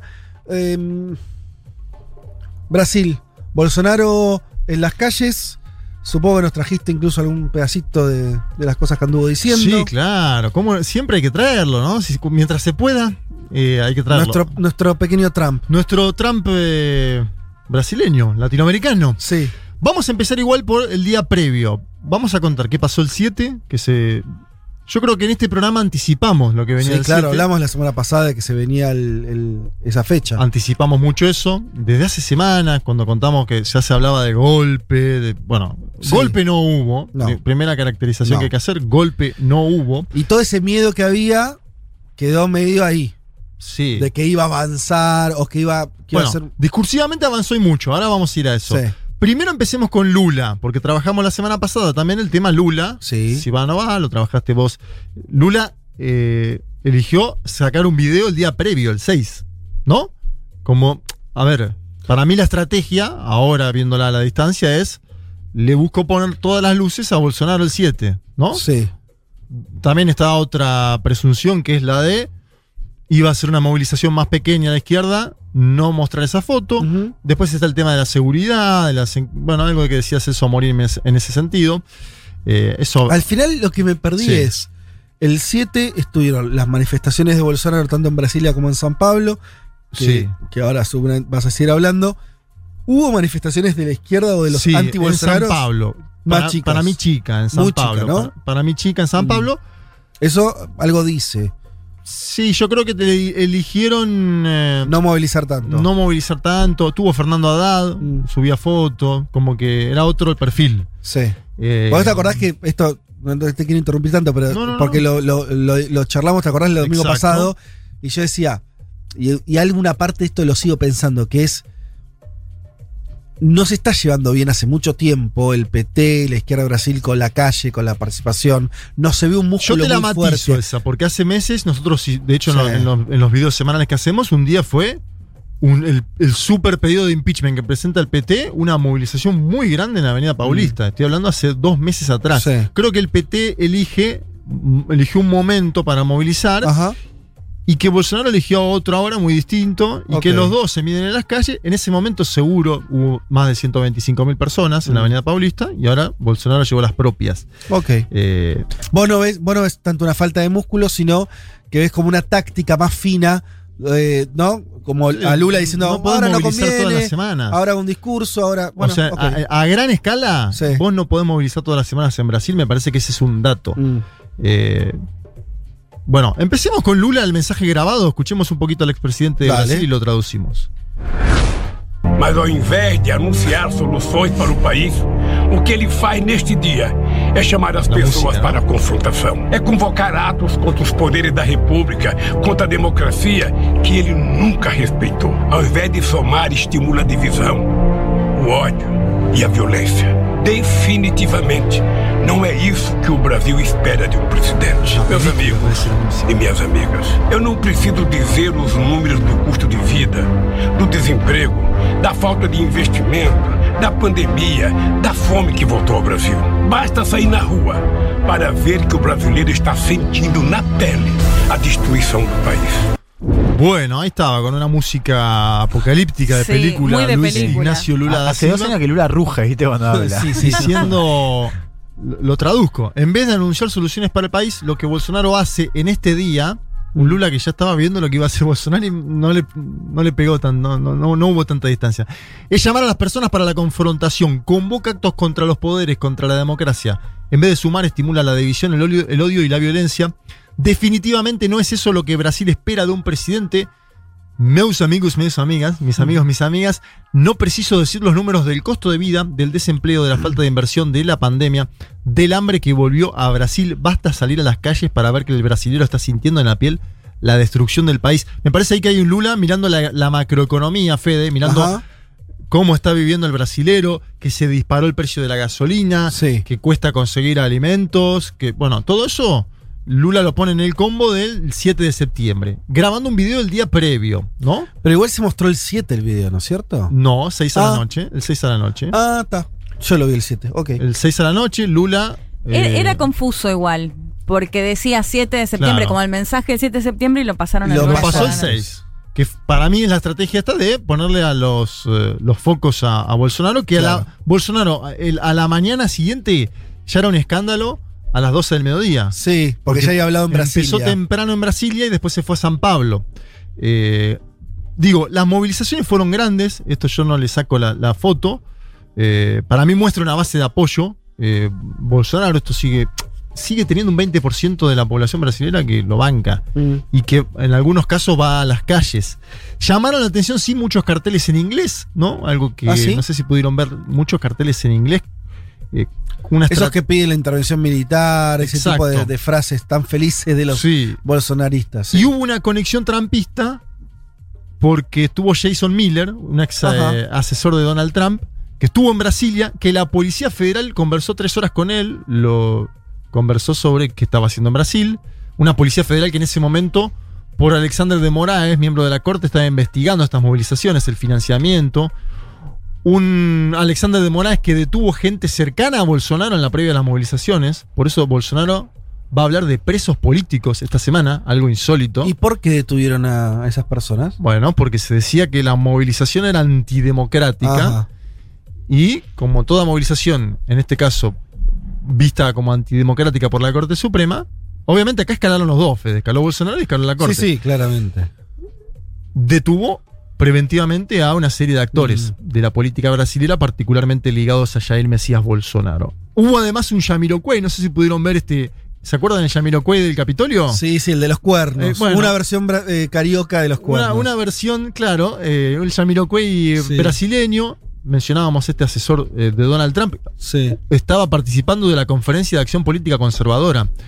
El clan Bolsonaro está armando algo ahí Sí. que hay que prestar atención, porque antes habíamos dicho la diputada de Alternativa por Alemania, porque antes estuvo las vinculaciones de Vox en toda América Latina, en México. Habría que prestar atención a ese, No, foro, a pero- ese foro de Madrid, ¿no? De hecho, si ves la CEPAC, o sea, la cumbre esta conservadora, el que está como principal en la foto es el hijo de Donald Eh, Trump.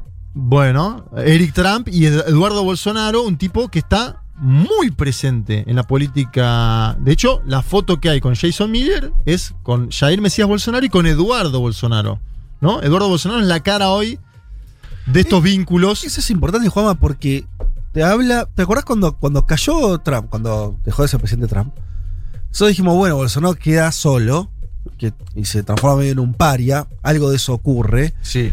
Pero lejos del tipo de redefinir sus alianzas, ese, o sea. Él ¿no? sigue apostando a ese Ah, bloque ah, de ultraderecha. Eso, eso. Que hoy parece más débil en términos Pero internacionales. él apuesta pero que vuelva al poder ahí. en algunos lugares. Es interesante esa mirada. Sí. Digo, es- esa, Y de hecho, sobre el foro de Madrid habría que hacer Sí. un estudio más pormenorizado, porque, por ejemplo, eh, Eduardo Bolsonaro llamó la semana pasada a Javier Milei en la Argentina. totalmente. Digo, hay unas Hay conexiones ahí. para sí. estudiar, para analizar. No sé cómo le irá a Javier Milei hoy, pero intuyo que si le va bien, Eduardo Bolsonaro lo va a telefonear nuevamente. Claro, claro, claro. Hará campaña más fuerte hacia noviembre. Eduardo Bolsonaro, el hijo está armando la internacional de la derecha, eso no me cabe la menor duda. Dio a una entrevista acá a Jonathan Viale, no sé si la vieron, Bueno. habla perfecto español, Total. Eduardo Bolsonaro. Sí. Vamos a escuchar al presidente, al padre de Eduardo, a Jair Mesías, amenazando directamente a la Corte Suprema de Brasil el día 7 de septiembre.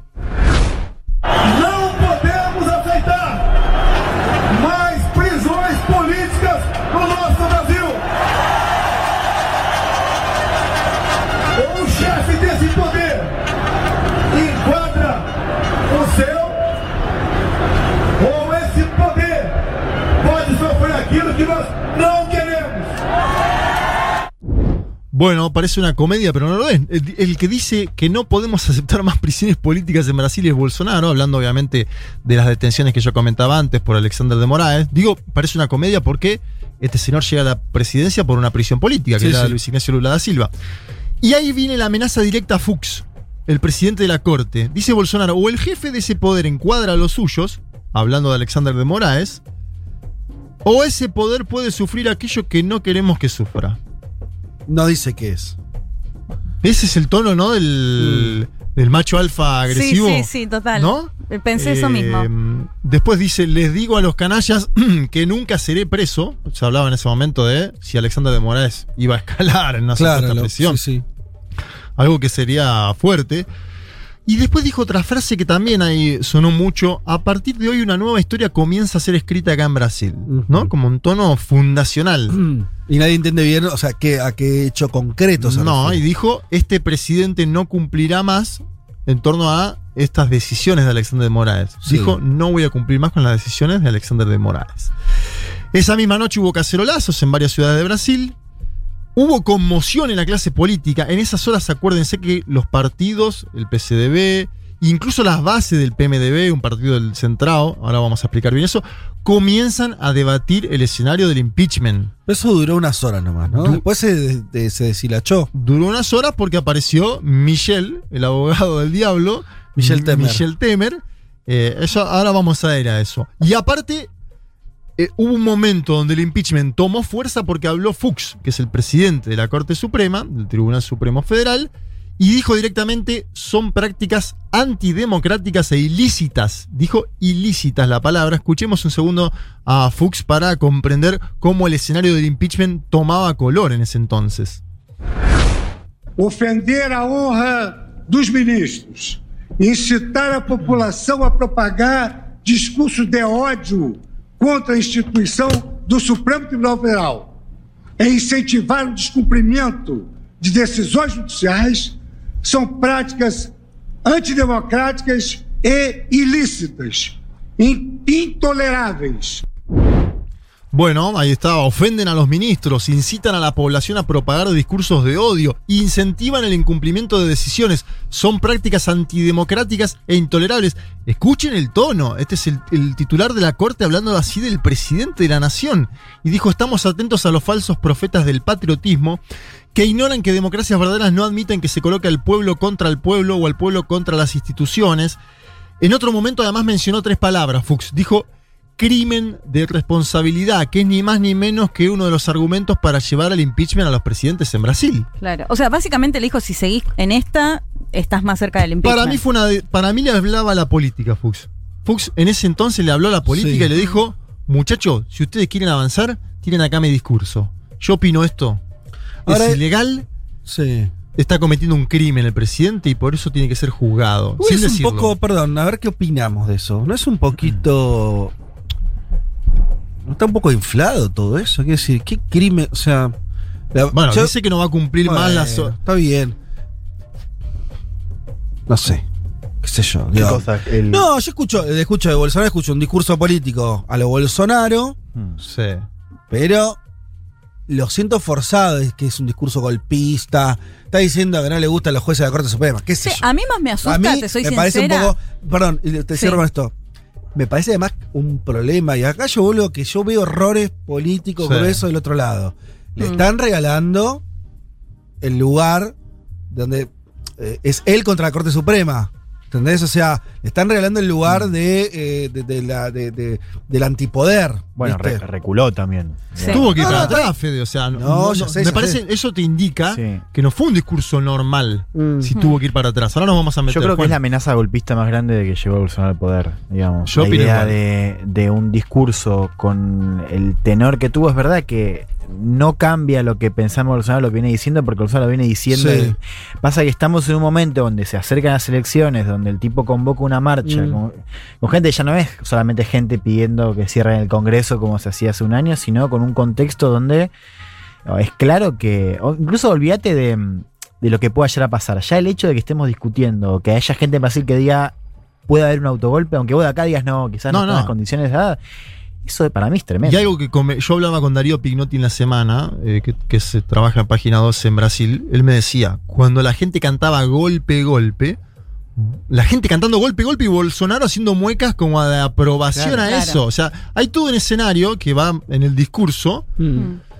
Que yo creo que Fede es la primera vez que lo lleva al límite, al límite de verdad. Pero decir- el límite, ¿qué, es- qué, qué fue? ¿El límite? ¿Las palabras decís, o o, sea, la movilización todo sí? junto. Vos La decís que no palabra, te- la movilización. Fue- es, es que para mí la, la clave es que hubo, o sea, una marcha, como decía Juan, organizada con tiempo de organización, digo, de antelación, con, con guita. y el demás, bloqueo o al sea, Parlamento fue- para que no sesione. Fue un. Bueno, como decía, una entrevista muy piola eh, de Marco Nobre en Sí. Folia, que el tipo decía: Esto es un ataque al Capitolio organizado. La diferencia es que el, ataque al Capitolio fue espontáneo. Mm. Acá tenés un movimiento organizado con un tipo en el poder que lo está haciendo, con además una situación donde tenés una parte importante de las policías militares que están dispuestos a movilizarse con él. Si bien no tuviste el martes muy eh, efectivos eh, con uniforme, o sea, sí, Sí. en civil, pero no con uniforme, y con una situación en las Fuerzas Armadas que si bien vos no tenés, eh, más que nada no sabés realmente qué pasa ahí, hay una situación de beneficios que ganaron estos últimos años que al menos uno piensa que lo van a querer mantener. Entonces ahí también hay una cosa de coerción. Igual en un marco electoral. Lo del Capitolio espontáneo está por ahí, ¿no? Porque justamente lo que se debate es la responsabilidad por lo que decía el propio Donald Trump. Y me parece que acá puede haber una similitud en esto. O sea, si bien yo entiendo que vos decís por ahí el hecho de que critique o cuestione a los jueces, quizás. A mí, no me, da un parece- poco, a mí, a mí me da un poco a- de peligro cuando se dice. En Brasil está muy eso, ¿no? Como no vayas a hablar mal de un juez. Me, me suena que es un. Si, si estuviera, si, si el signo ideológico fuera distinto, hoy estaríamos diciendo otra cosa. Por lo menos Sí, yo a mí me preocupa más que llame a la, a la sociedad a armarse, por ejemplo. No, bueno, ni Sí, hablar. lo hizo. Bueno, es que un poco lo que. Uno de los resúmenes que, que, que circularon mucho el martes. Me acuerdo uno de, creo que Oliver Stone, que decía.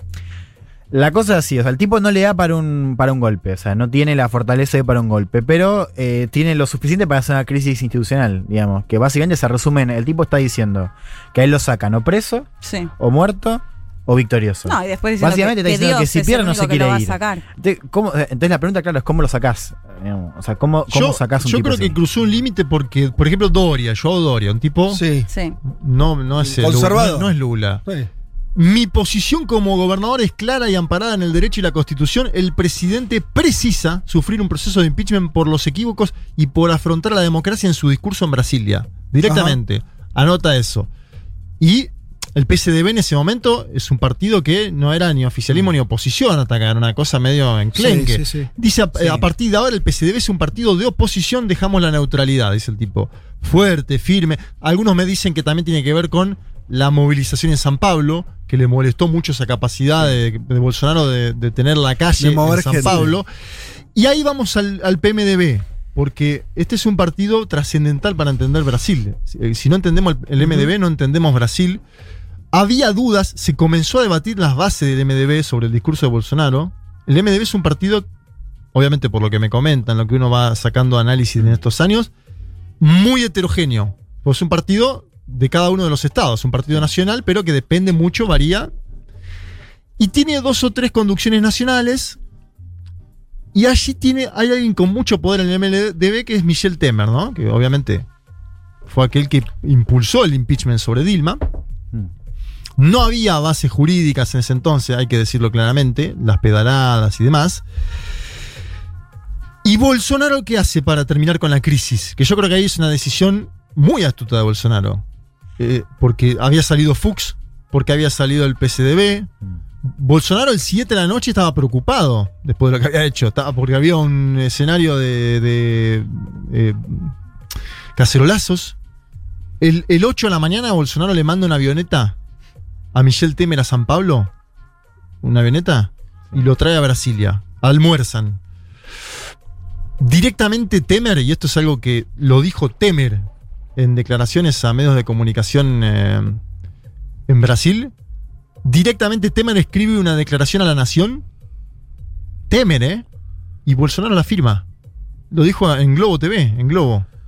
Temer le escribió lo que tenía que decir. Sí. Para frenar eh, la sangría, para Sí. evitar el impeachment, Sí. para salvarse políticamente, para sobrevivir. Temer aparece ahí como moderador. Punto número uno, escuchá. ¿Qué, qué dice Bolsonaro en la firma de Temer, obviamente? O sea, algo que fue escrito por Temer, pero firma Bolsonaro. Sí.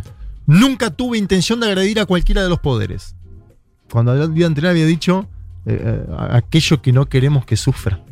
Punto 4. Mis declaraciones fueron al calor del momento. También es ¿Para otra- qué me traen si saben cómo me pongo? Exacto, también, lo mismo. Pero aparte, como si fuera un panelista de televisión, ¿no? Bueno, Sí. mis declaraciones fueron al calor del momento. Sí. Amigos, sos el presidente del país más importante de América Latina. Mm.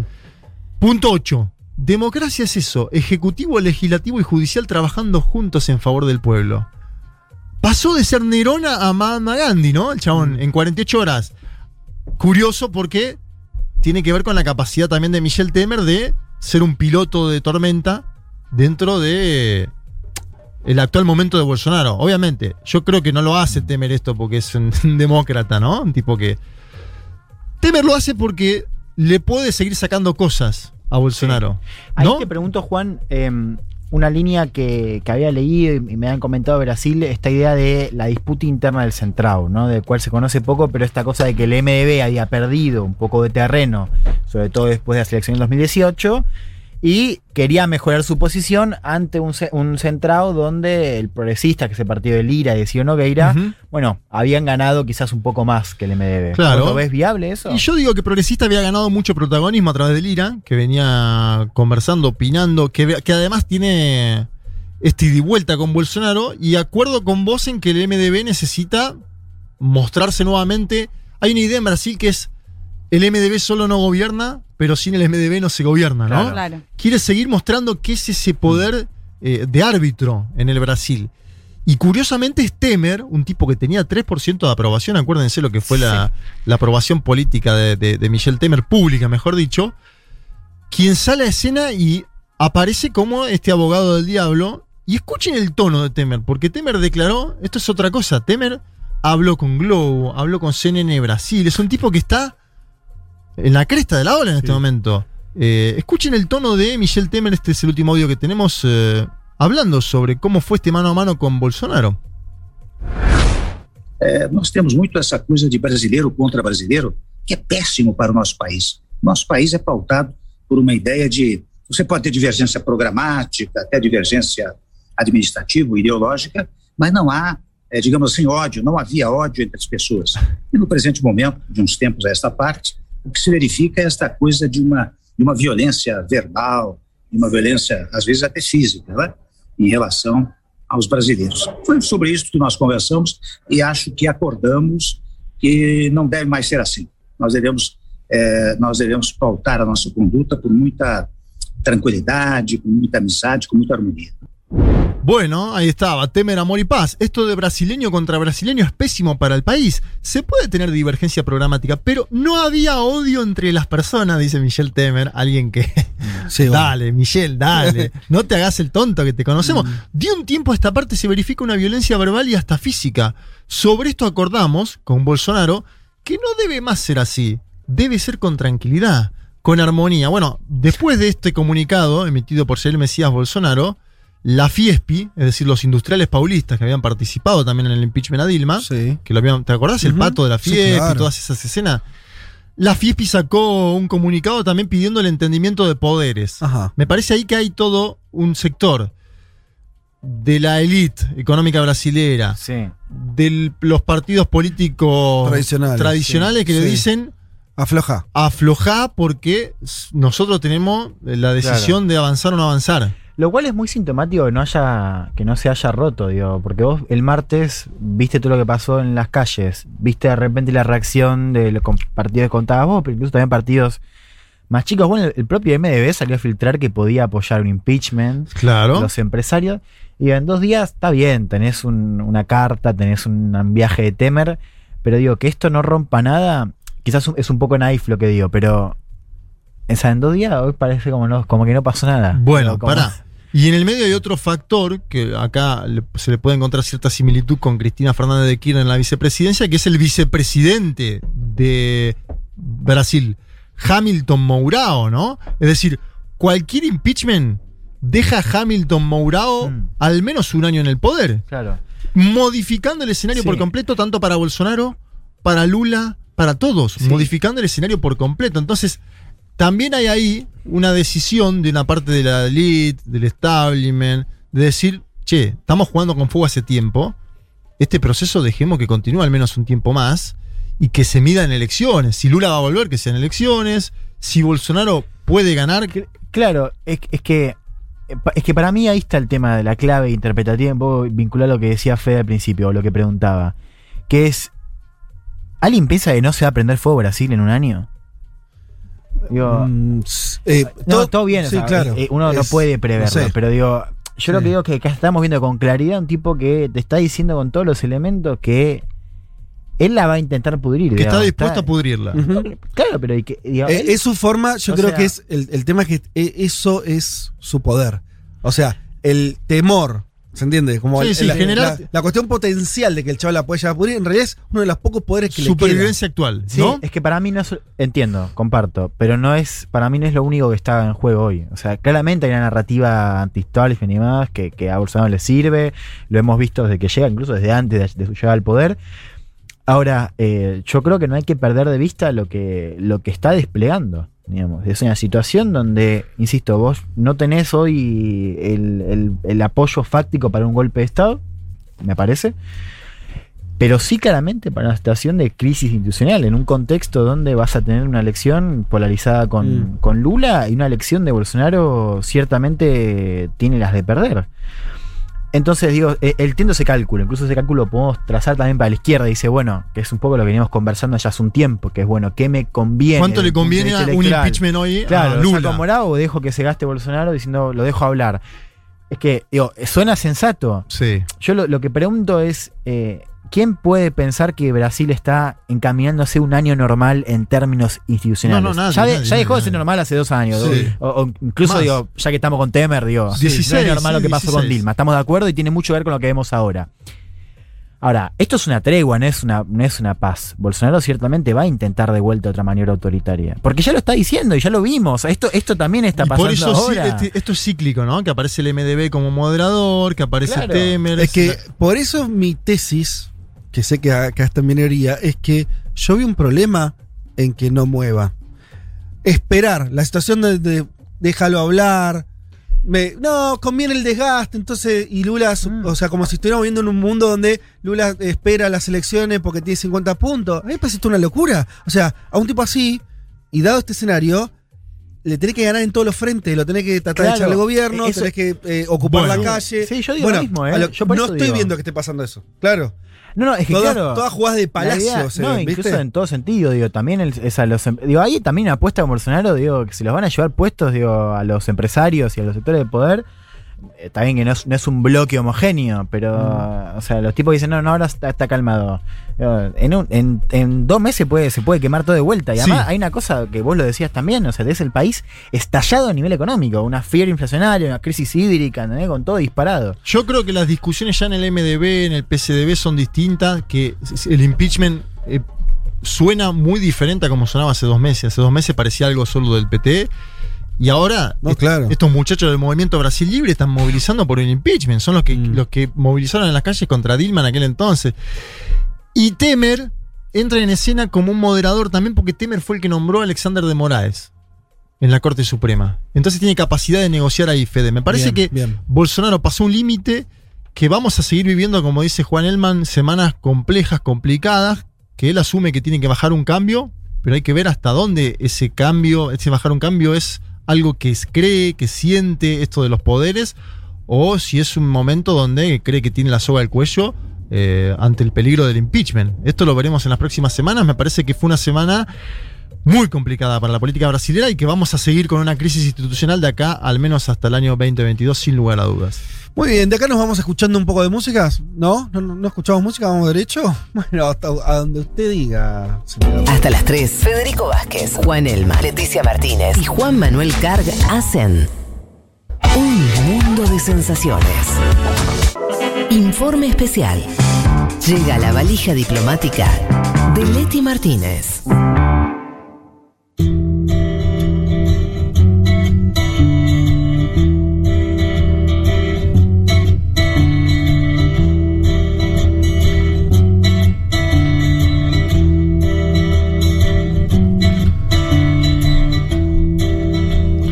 Bueno, aquí estamos para adentrarnos en. eh, justamente con, con el aniversario que se cumple ayer de los 20 años de la caída de las Torres Gemelas, del atentado. Decir la caída es como decir la muerte de cuando a alguien lo mataron, ¿no? Sí. La caída de las Torres Gemelas. Eh, bueno, que creo que vas a, nos vas a hacer como una especie de viaje en el tiempo. Vamos a hablar de. de de ese día, de quiénes fueron los que cometieron el, el atentado. Yo me acuerdo, ah, ahora se me fue el nombre, pero me- tengo el, patente la imagen esa que Mohamed aparece. Atta. Ata. Vamos a Que hablar de él. aparecía la camarita. Donata, ¿no? Que todavía eran camaritas muy deficientes hace 20 años. Sí. Las imágenes eran malas, pero estaban las camaritas de él subiendo el avión. eh, que, eh, bueno, a los aviones hace 20 años se subía de manera muy distinta como se suben ahora. Total, cambió. Justa- Eso es uno de los grandes Total. cambios. después Vos de- entras así como, eh, paso. Como si entras a una Ya cancha no. de fútbol, ¿no? Ya no. Eso es tal vez lo que más, eh, el cambio más molesto en términos de vida cotidiana, ¿no? De los Sí, atentados. Que ya Y- los naturalizamos igual, ¿no? A 20 años, medio sí. que te acostumbraste. No, pero viste Pero cada vez ¿qué que te tomas un avión lo que es eso, ¿no? Ah, La avión, tortura. Que es sacarte todo. Las zapatillas. Celular. Llevas la laptop, te la hacen sacar por el Y costado. decís, todo por decís el- bomba y te bajan del avión. Claro. Todo por culpa del compañero No se puede decir nada. Bueno, Leti, ¿por dónde arrancás? Eh, recordamos muy brevemente eh, lo que pasó concretamente ese día. Fueron cuatro aviones que se secuestraron, el primero y el segundo, que son los que impactan contra la Torre Norte y la Torre Sur en el World Trade Center, eh, que de hecho ahora después lo vamos a ver, pero justamente Mohamed Atta es uno de los que pilotea uno de estos dos aviones que impactan unos minutos antes de las 9 de la mañana y otro más cerca de las 9 de ese 11 de septiembre de 2001. Y el tercero y cuarto vuelo que eh, el tercero impacta sobre la fachada del Pentágono y el cuarto que lo habíamos comentado en otra eh, columna, Sí, que ese que iba para el Capitolio, ¿no? Que se suponía que iba para el Capitolio o La la Casa Blanca. Blanca, El y que se termina... ah, perdón, eh, eh, Sí. perdón en esto. Había muchas fake news sobre un misil, ¿se acuerdan en su momento? No sé si fake Ese es el, de- el que termina cayendo en Claro. Pensilvania en un campo Ajá. y que se especulaba porque no habían encontrado como casi los restos del Exacto. cuerpo, había partes del avión que estaban muy lejos, bueno, toda una teoría de que... Del misilazo. Claro, que Bush había mandado o que el vicepresidente en realidad había enviado a interceptar ese avión. Bueno, la- por supuesto la versión oficial no es esa, Sí. sino que tiene que ver más con una disputa. De hecho, son considerados como héroes, heroínas, Sí. es los pasajeros del vuelo 93, por, eh, porque son quienes se alcanzan a comunicar con los familiares y Ah, se bien. enteran. Es tremendo. Es, Ah, solo los de ese avión alcanzan a comunicarse. en el tercero, en el tercero, en el que impacta contra el, El Pentágono creo que al menos uno alcanza a comunicarse. Lo de las torres no. No. Y el cuarto, bueno, porque además el de las torres pasan muy pocos, muy pocos minutos, minutos, claro. claro. Pero el cuarto sí se alcanzan a comunicar, creo que como 10 personas que alcanzan a comunicarse con sus familiares y sus familiares diciéndoles, ya se impactaron dos o tres aviones. Además, imagínate la situación viendo en tu casa por Oh. el- televisión y que tu familiar te dice, secuestraron el avión. Porque además hay toda una teoría, que esto, bueno, en base a la caja, caja negra y demás, que los terroristas o lo- los atacantes les dicen, bueno, no, ya negociamos, quédense tranquilos cuando Ah. aterrizamos, bla, bla, bla, Mm. para convencerlos de que no hagan nada. Lo que le dicen los familiares es, no les crean, los otros aviones se estrellaron, intenten hacer algo. Bueno, esta es la versión oficial que en teoría los pasajeros intentan tomar el control de este avión. Y en ese contexto no se sabe si en la disputa o los atacantes deciden estrellarse antes de que los pasajeros tomen el avión, es que termina cayendo en este campo que les mencionaba y no logra eh, su objetivo, que no lo vamos a saber nunca Mm. probablemente, pero que eh, era la Casa Blanca o el Capitolio. Igual, perdón lo que voy a decir, pero si. No, no pidas perdón, No, dale, no, decilo. No lo decilo. No, decilo. yo recontrabancaría si lo derribaron. Esto, bueno, pero es que es todo un tema. Sí, yo escucho muchos que dicen por qué no los Sí, es la Es la interceptaron. seguridad del presidente, ¿no? Del, no sé, que o sea, ya, te estrellaron tres. Además, con el costo de vidas que es muy, muy superior al de la propio avión, digo, las Vos Torres Gemelas. Si hubiesen bajado el. Si vos tenés, si sabés que hay un cuarto avión secuestrado que no sabes a dónde va. Ah, no, sí. y obvio. bueno, Ponele si que- tenés que derribarlo, Sí. derribás. qué Bueno, no, es una no me hubiera decisión parecido. Muy difícil y en pocos minutos. Estamos hablando de un gobierno que tomó la decisión de Sí, tirar bombas atómicas pero acá en eran dos sus- ciudades, ¿no? Sí, pero acá, No es que- pero acá son sus Que no se caracteriza por la cautela. Acá digamos. son sus ciu- ciudadanos. No, está bien. Igual la, la- la- la historia es otra, supuestamente, ¿no? Sí. Que es- esta disputa que si los pasajeros. Claro, queda eso es lo que dicen, pero bueno, siempre va a quedar esta cuestión de cómo no lograron inter- Claro, interceptar este avión. Eh, bueno, eh, esto me lo quería mencionar, recordar, porque fueron los cuatro aviones que se secuestran. ¿Quiénes secuestran eh, estos aviones? Son, en un principio iban a ser 20, uno de ellos eh, termina, lo terminan, lo detienen en el último tiempo, entonces se asignan en cuatro grupos, que van a ser 5, 5, 5 y 4 en el último avión, que es este que le- les mencionaba, el vuelo Cinco, 93. cinco, o sea, son eh, eh, 20 personas, 19 personas. 19 personas que tienen las tareas muy bien asignadas. Así ¿Quién como lo- vos te anotás en un papi fútbol con cinco personas, estos metían cinco en cada avión, ¿no? Sí, y que van a tener una tarea muy, eh, des- digamos, designada, ¿no? Sí. asignada. Uno va a pilotear, otro se va a encargar de contener justamente a los pasajeros. Bueno, esto va a estar todo muy planificado. Pero ya lo escuchamos a Kevin Ari Levin, sociólogo y secretario del Departamento de Medio Oriente del Instituto de Relaciones Internacionales de la Universidad de La Plata, que nos contaba un poco quiénes eran estos 19 atacantes y ahora lo desarrollamos un poco más. Lo escuchamos. Los autores del atentado del 11 de septiembre fueron 19 personas, todos hombres que se habían afiliado a Al Qaeda.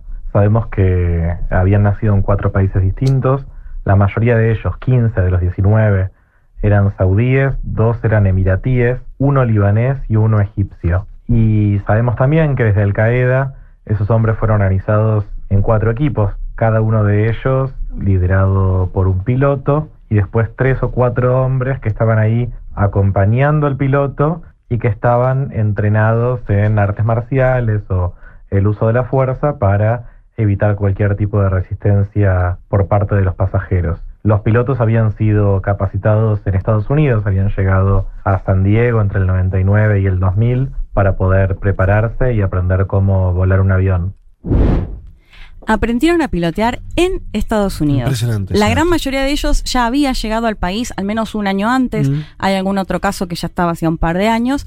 Pero todos empiezan, de hecho, esto queda registrado en los mails donde ellos piden justamente ingresar a algún curso para pilotear un avión comercial. Eh, se van a preparar durante todo este año, el año previo, y van a tener estas tareas tan asignadas como lo mencionaba. De hecho, Corto, Qué loco igual. el- Cor- corto el tiempo. Sí, pero un qué, año, un año qué loco el instructor, ¿no? Sos el- después sabes la culpa que te queda, amigo, cuando Eh, ves las imágenes. No tenés nada que ver, pero. No, sí. No, de hecho, bueno, ah, bueno, ahora cuando lo hablemos de Mohamed Data, pero las personas con las cuales estudió lo que pensaban, pero ahora, Ah, ahora se, lo- sí, se sí. los cuento. Eh, no, de hecho, van a, a estudiar cada vuelo a tal punto que, ¿vieron cuando van en el avión y dicen, bueno, ya pasamos el...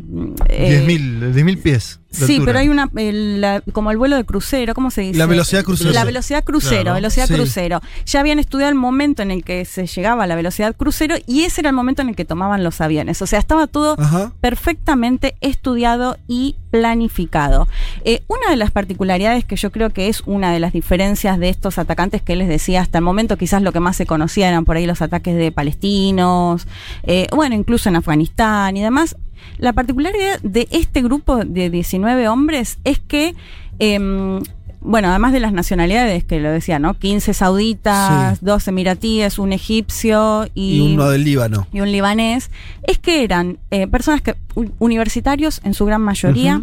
Que habían estudiado sobre todo en Europa Ajá. y que justamente en Europa donde va a surgir con fuerza esta célula, de hecho en muchos casos que cuando vivían en sus propios países no estaban radicalizados, por decirlo de alguna manera, y va a ser ese momento en el que van a, a ingresar a Al Qaeda y bueno, después ya se va a terminar de planificar Para vos lo que me querés decir es que no ingresan mucho tiempo antes a Al Qaeda.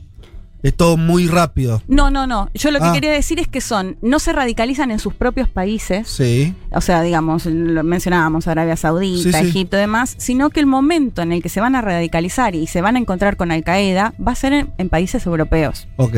Pero eso es eh, interesante porque es en Europa, entonces eso, la formación de ellos, podríamos decirlo Sí. adentro, Sí. y, y en Estados Unidos la formación como pilotos. Técnica. O sea, es interesantísimo. Sí. De hecho, me, me gustaba esta frase que dice Walter Gubar en su libro El banquero del terror, que es sobre Bin Laden. Dice, en esta oportunidad casi todos eran profesionales universitarios y altamente calificados pertenecientes a la clase media saudita Mm. o de los Emiratos del Golfo. Eran la clase de gente que podría haber triunfado en América, pero prefirieron destruirla. Digo, me parecía interesante ese dato, sí, porque eso, eran de clase económica bastante acomodada, habían Sí. estudiado, habían tenido la posibilidad de conocer lo que se suele decir Mm. como Occidente y son quienes van a, a formar justamente este grupo de Es gente que no crees que se puede inmolar, me parece también, ¿no?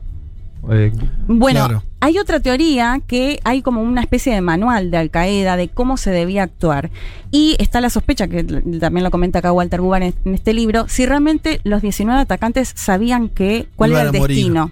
Ajá. Porque en este manual lo que se decía es, no es necesario que todos sepan cuál va a ser No el real objetivo.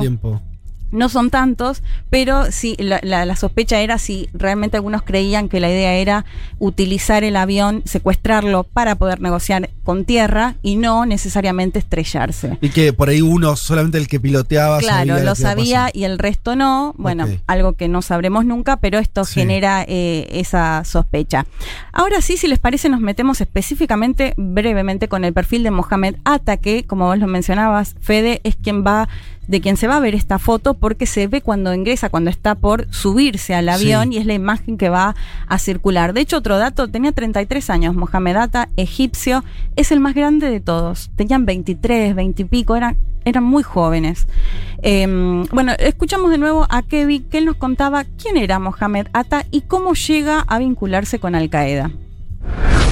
Hamadata, de una familia de clase alta egipcia, muy conservadora y muy reservado también, que estando en Hamburgo mientras estudiaba ingeniería, fue acercándose a una mezquita conocida por su visión ultraconservadora del Islam y en ese momento empezó a desarrollar ideas políticas cada vez más críticas hacia el rol de Estados Unidos, fue acercándose a personas vinculadas a Al Qaeda y ese lugar, Hamburgo, es donde eh, se desarrolló la célula que dio a bastantes de los atacantes del 11 de septiembre. Siendo estudiante entonces en Alemania, Ata y otros de los autores del atentado viajaron a Afganistán, donde se reunieron con líderes de Al Qaeda que estaban ahí refugiados por los talibán. Probablemente se reunió con Bin Laden y fue en esa experiencia en Afganistán que probablemente se fue gestando la idea de hacer un ataque. Eso fue a fines del 99, principio del 2000, y sabemos que ya en marzo del 2000 los autores del atentado estaban mandando mails a academias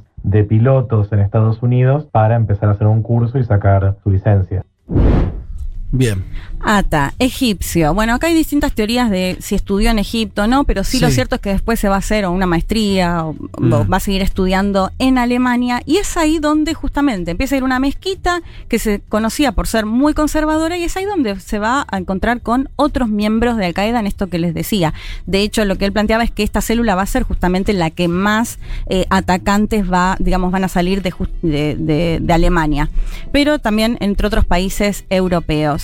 Eh, volviendo a lo que comentaba Juanma antes, se, ci- se citaba a quienes habían formado parte o habían sido incluso su director de tesis, que decían, nada me hizo sospechar que fuera un radical, y de hecho diciendo, él era un apasionado de la planificación urbana y justamente, bueno, va porque además Ata hay que decir que fue quien, digamos, la cabeza de, de los 19 atacantes, de hecho, eh, Servín Pon, eh, nos, Andrei Servín Pon nos había contado en otra columna que eh, es Ata justamente quien se supone que le a Osama Bin Laden que quería atacar la Casa Blanca y él le dice no, es muy difícil porque bueno, era justamente quien estaba a cargo de planificar todos eh, eh, los atentados del 11 de septiembre. Y o sea que Ata hablaba con Vila, con Vila en directo, se supone. De hecho, viajó, bueno, esto es algo que se repite en estos Ah. atacantes que van a viajar a Afganistán y a Pakistán.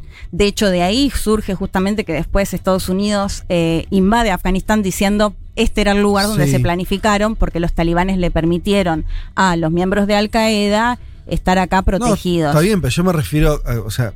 Le ganó el debate incluso, no solo No, habló. Claro, pero te quiero decir, eh, yo eso no, no- no lo tenía claro, o sea, eh, es muy propio el atentado de, de- por parte de Bin Laden, es casi que como se lo ha hecho el mismo, quiere decir, no, no, no hay una tercerización, ni siquiera hay una distancia, eran tipos que hablaban con él, Eh, es, es fuerte eso, quiere decir, ¿no? Como...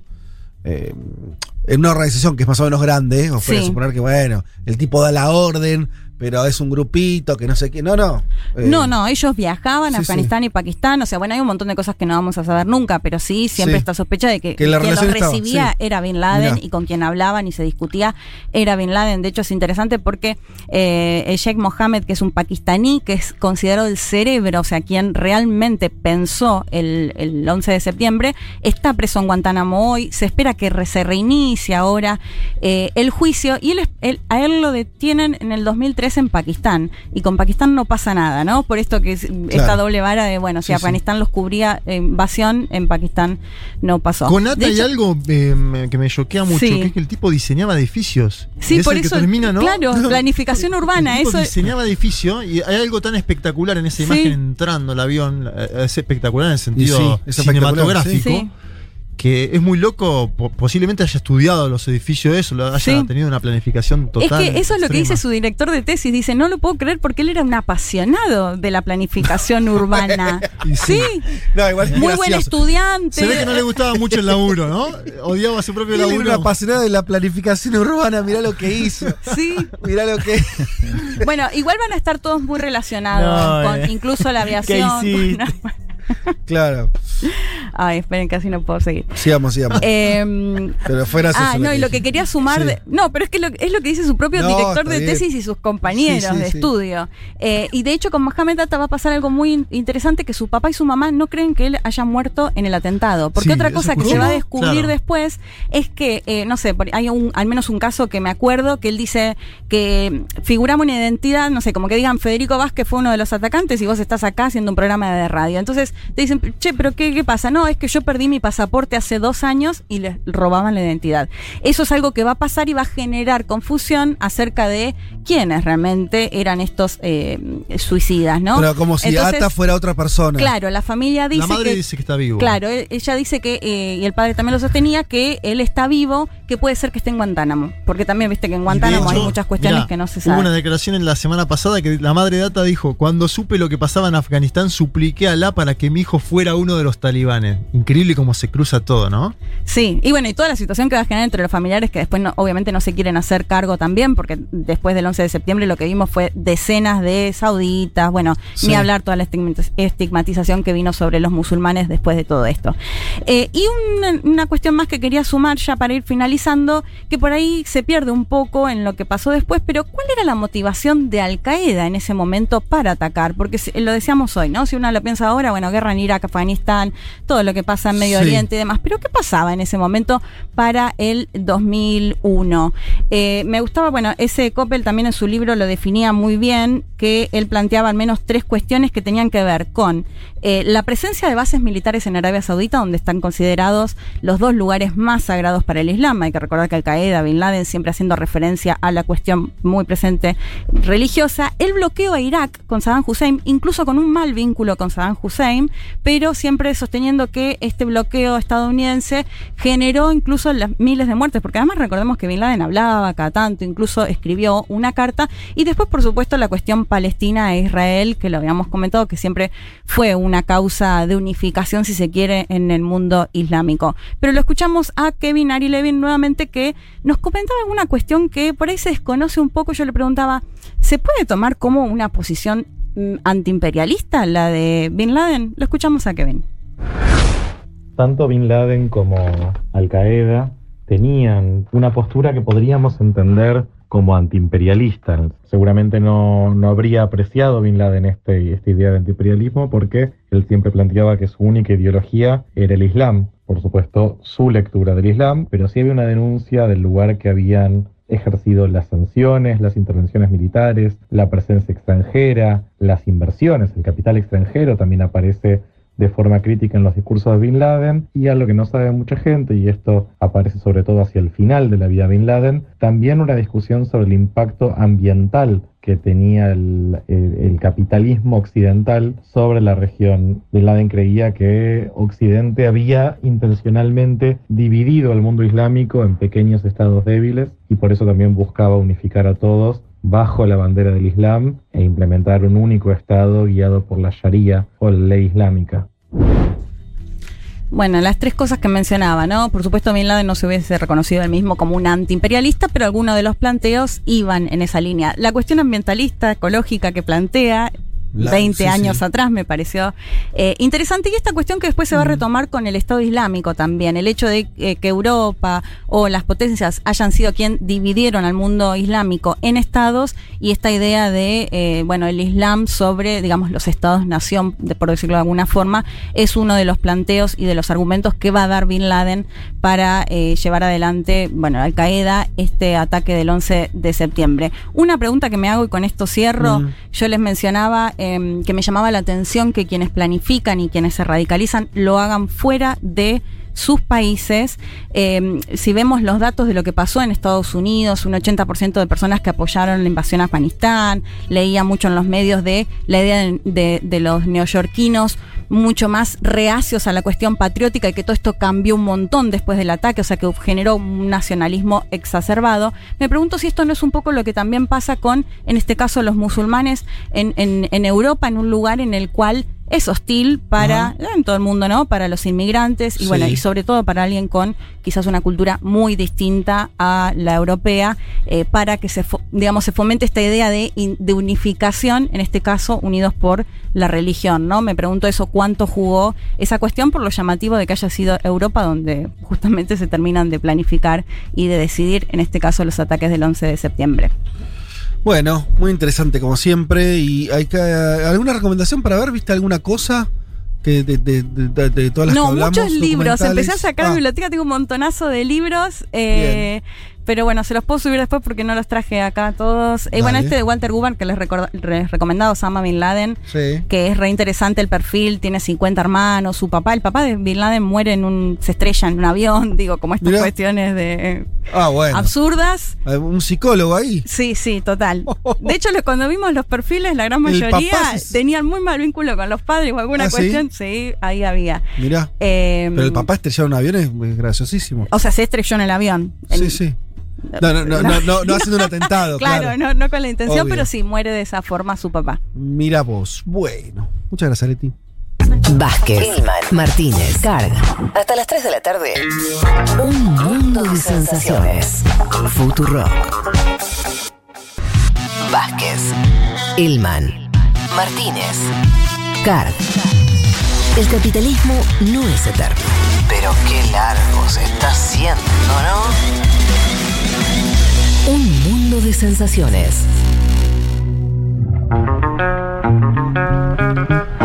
Che, por cómo vemos que está la cuestión de la votación, tal vez algunos que ya desde la una están en la cola escuchándonos, por ahí sí en la cola escuchándonos, y porque eh, me escribe gente que Está se muy le ha complicado, tema, ¿eh? Oh. La Eh, jueza que- electoral está viendo si, si se alarga, ¿no? Vamos hasta las 6, como para seguir principio. acompañando a la gente. Este programa dura, va a durar hasta No, las pero 6 de la tarde. votar, no seas malo. Che, bueno, pero están diciendo que se va a extender eso, el horario de votación, así que habrá un poco más de tiempo. Bueno, en fin. Una buena idea podría ser que para noviembre sean dos días, ¿no? Tiro al aire yo. Eh, está muy bien lo. eh, ¿A quién? ¿Presidente? Al aire, a quien quiera Estaban escuchar, diciendo Coletti que eso es lo que hicieron en Chile, ¿no es cierto? Sí, Chile dos días. Sábado y domingo. Sí. Está bueno, vamos el sábado, sí. nos sacamos, ¿no? Nosotros en particular el domingo trabajamos. Pero ¿sabes la, la, la histeria argentina? no, lo que puede llegar por a los decir. resultados. No. Porque vos has- para hacer eso, No, y lo que puede decir Waldo Wolf. No, ¿Qué, no, qué hacen con las urnas Por el eso. sábado de la noche? ¿entendés? Porque eh, para hacer eso, tenés que esperar 48 horas para saber cómo será la Bueno, elección. somos ansiosos, pero dale, no pasa nada. Che, pe- perdón, acá déjame leer algo de Carlos Mena que dice, recomienda de Lumen Tower, que creo que es la que recomendaste hoy. Sí, y que alguien más dice lo- que en un momento le preguntan La a uno de los pilotos por el tema de aterrizaje y dijo, no, no me interesa saber aterrizar. Cierto. La pa- cuando, cuando llegó la parte de la clase donde tenían que apre- aprender a aterrizar, esa, ya- ahí ya el instructor se tenía que iban. dar cuenta. Ahí el instructor dice, ah, no te interesa. era ahí, Era claro. ese. Era esa. ¿Cómo? Durmió el instructor. No la vio, no la vio. Dios mío, boludo. Eh, bueno, acá Agostina Pamela Vázquez nos dice. ¿Tiene algo Ayer vi cuatro documentales del 9-11. Bien. Lo que más me sorprendió es que uno de los secuestradores hubiese obtenido su permiso para pilotar en Estados Unidos, bueno, lo que comentábamos. Em, Qué maratón, ¿eh? voy a traer este mensaje porque más de uno debe estar pensando en la casa. Quique dice: Hola amigos, cuesta mucho ponerlo en la mesa. ¿Qué porcentaje de credibilidad le dan a las teorías conspiranoicas de los atentados? Yo estoy seguro que fue un autoatentado. Es que hay muchas teorías conspirativas igual, ¿eh? Claro. Pero muchas, es que está- muchas. esto Es como está la llegada del servido. hombre Me gusta, luna, que, ¿no? me gusta que, o sea, es raro porque si vos estás seguro 100%, Sí. no le decís teoría conspirativa. O sea, le decís, no sé, la verdad, la, no le decís como ya el chabón sabe que es una teoría conspirativa, pero elige creer. Sí, elige creer. Eh, bueno, a- eh, lo que, lo que yo te diría aquí es que creo que hay mucha evidencia muy pesada de que no lo fue. Sí. Eh, esto, desde conocer quiénes fueron los que efectivamente lo hicieron, la existencia misma de Bueno, que los papás digan que no están muertos. Bush, un 90% de aprobación después del atentado. ¿Y qué tiene que ver No, eso? que también hay otras cuestiones para que No, quien quiere creer una teoría conspirativa, algunos seguro, elementos. Pero no, eso no son hechos que demuestren nada. Esos que nos no, no, digo que alimentan un poco estas teorías No, aparte la carita, la carita de Bush cuando la anuncian es una Es carita tremendo. de ay, ay, ay, ¿qué está pasando? No, amigo?" por eso me parece que hay demasiada evidencia de que efectivamente fue lo que se vio, ¿no? Que le estrellaron lo- los aviones, que, que, eh, no sé, este, y, y además donde no es que eh, no hay nada que no cierre, que es lo otro que tendría que haber como para, ¿no? Para que vos digas, bueno, a ver, ¿qué pasa? No hay nada. Lo único, lo único que creo que, que en un lugar más sospechoso, pero no, no implica que no hayan sido atentados ni que los hayan cometido quienes lo cometieron, es si los servicios de inteligencia de Estados Unidos tenían alertas de que Bueno. eso pudiera ocurrir o no. Que eso, En el libro de Walter Gubar dice que Mossad les avisó, como. Claro. que le hizo un aviso por los propios dichos de Bin Laden que decía que se venía un ataque a Bueno. Estados Unidos. por eso. Tremendo. No, es que eso, el tenía- Mossad te avisa, ¿no? Y- y a, a tomar nota, porque el Mossad sabe todo. A lo que voy, eso es lógico y eso tampoco implica una conspiración. Simplemente implica que, eh, bueno, eh, algo que se hace por primera vez, como un atentado con aviones. Claro. frente- no se no había ocurrido nunca. Bueno, qué sé yo, eh, te puede pasar. De hecho, les pasó. Pero no implica eso, eso de, de eso no se desprende que entonces lo que se dice no, eh, es mentira. En fin. Eh, bueno, mucha, muchos mensajitos. Eh, mm, ¿Qué más? ¿Y la Torre 7? Se cae mágicamente, dice Ámbar Pino, que bueno, por supuesto. Ay, Viste que yo decía, leí ese mensaje porque seguramente muchos oyentes creen que ¿Qué fue. pasó con las 7? No sé, digo, pero las, las torres se caen perfectamente para abajo al poco tiempo que se prenden fuego. Rarísimo. Bueno, es que es rarísimo lo que ocurrió. Pero. Tenían eh, estudiado ellos la altura, todo. Sí, este señor todo que era arquitecto y que sabía cómo construir edificios, también Sí. sabía también cómo destruirlos. te- claro, total. Y acá Guillermo se pregunta por el documental francés, que yo lo vi en un momento, sobre la inexistencia del avión en el Pentágono, el que hablamos antes, que algunos dicen que la. la- Eso, la- el Que era muy difícil eh, con un avión comercial dar en el Pentágono. Exacto. Bueno, también es difícil hacer lo que hicieron en las torres. Hay que pegarle a las. Y no ayer sé. en una entrevista, en la imagen icónica que hablábamos de cuando Bush Sí. estaba en el jardín y Sí. va y le dice, bueno, en una entrevista dijo que fue lo que, lo que le dijo textual a Bush en el oído, Ajá. que un segundo avión había impactado con una segunda torre, América y Thunder Attack, que era lo que vos creo que mencionabas en otra oportunidad, que te acordabas que era como El la Graf. placa de la Sí, C. sí, América bajo ataque. Bueno, eh, podríamos seguir charlando de esto, pero mm, tenemos que continuar porque todo continúa. Así que nos vamos eh, a. Seguimos en Estados Unidos. Sí. Nos vamos a otro estado. Nos vamos a ir a otro estado, vamos a estar hablando. Vamos, puede ahora. meter El, puente, ¿no? El declive del imperio desde adentro. Sí, eh, me pareció muy impresionante lo que pasó en- al- alrededor de, de- de la novedad de, de la eliminación del, del derecho al aborto en, en- en Texas. Y porque es una escena... Todo lo que es involución, ¿no? Es como que es un doble, ¿viste? Como un efecto muy distópico. O sea, es una sociedad que se ganó ese derecho y de pronto la cosa va para atrás. Eh, no digo que no- nunca haya ocurrido, pero sí me parece que tiene un- una dosis como de alarma más fuerte. Sí, sí, hay un ¿no? retroceso y, y bueno, un retroceso que después se puede extender a otros estados, ¿no? A ver, estamos hablando de una ley que empezó a regir hace dos semanas, eh, conocida como ley de, del latido, ¿no? Porque básicamente lo que hace es prohibir el aborto en eh, todos los casos donde se detecta un latido fetal. Sí. Que se suele dar a partir de las seis semanas, ¿no? De hecho, la gran mayoría de los abortos son a partir, son después de las seis, de las seis semanas, con lo cual Estamos hablando de una ley que prácticamente o virtualmente prohíbe la gran mayoría de los abortos en el estado de Texas. Hay algo más de esa ley que es bastante polémico e importante por lo que abre, que es eh, que además de, prohibirlo para eh, a partir de la semana 6 o cuando se detecta este, este latido fetal, le traslada la responsabilidad de hacer cumplir la ley desde las autoridades estatales a los ciudadanos. Básicamente los ciudadanos son los encargados de demandar a clínicas o médicos que practiquen abortos y que violen esta nueva ley, recibiendo hasta 10 mil dólares de compensación. Es una, una chifladera. Bueno, O eso, sea- eso también es muy régimen eh, demente. Sí, Claro, entonces le da, claro, le da poder y diría también un mandato de vigilancia a ciudadanos. Mm. ¿no? Una locura. Eh, entonces, claro, vos de repente empezás a ver como vigilias ¿no? en, en- en Sí. centros de, de abortos y demás, bueno, por esta ley que cambia eh, la. Juan, además, sí. perdón, pero aplica a mujeres y personas gestantes, incluso en los casos de violación. Sí, como de decía, salud, todos los casos, todos claro. los casos. Todos los casos cuando se detecta latido fetal. Una sí. cosa de la temporalidad, esto, digo, yo por, por- por haber este, atravesado eh, el embarazo de Julia, Ujú. lo, lo sé. Sí. Lo- Que es.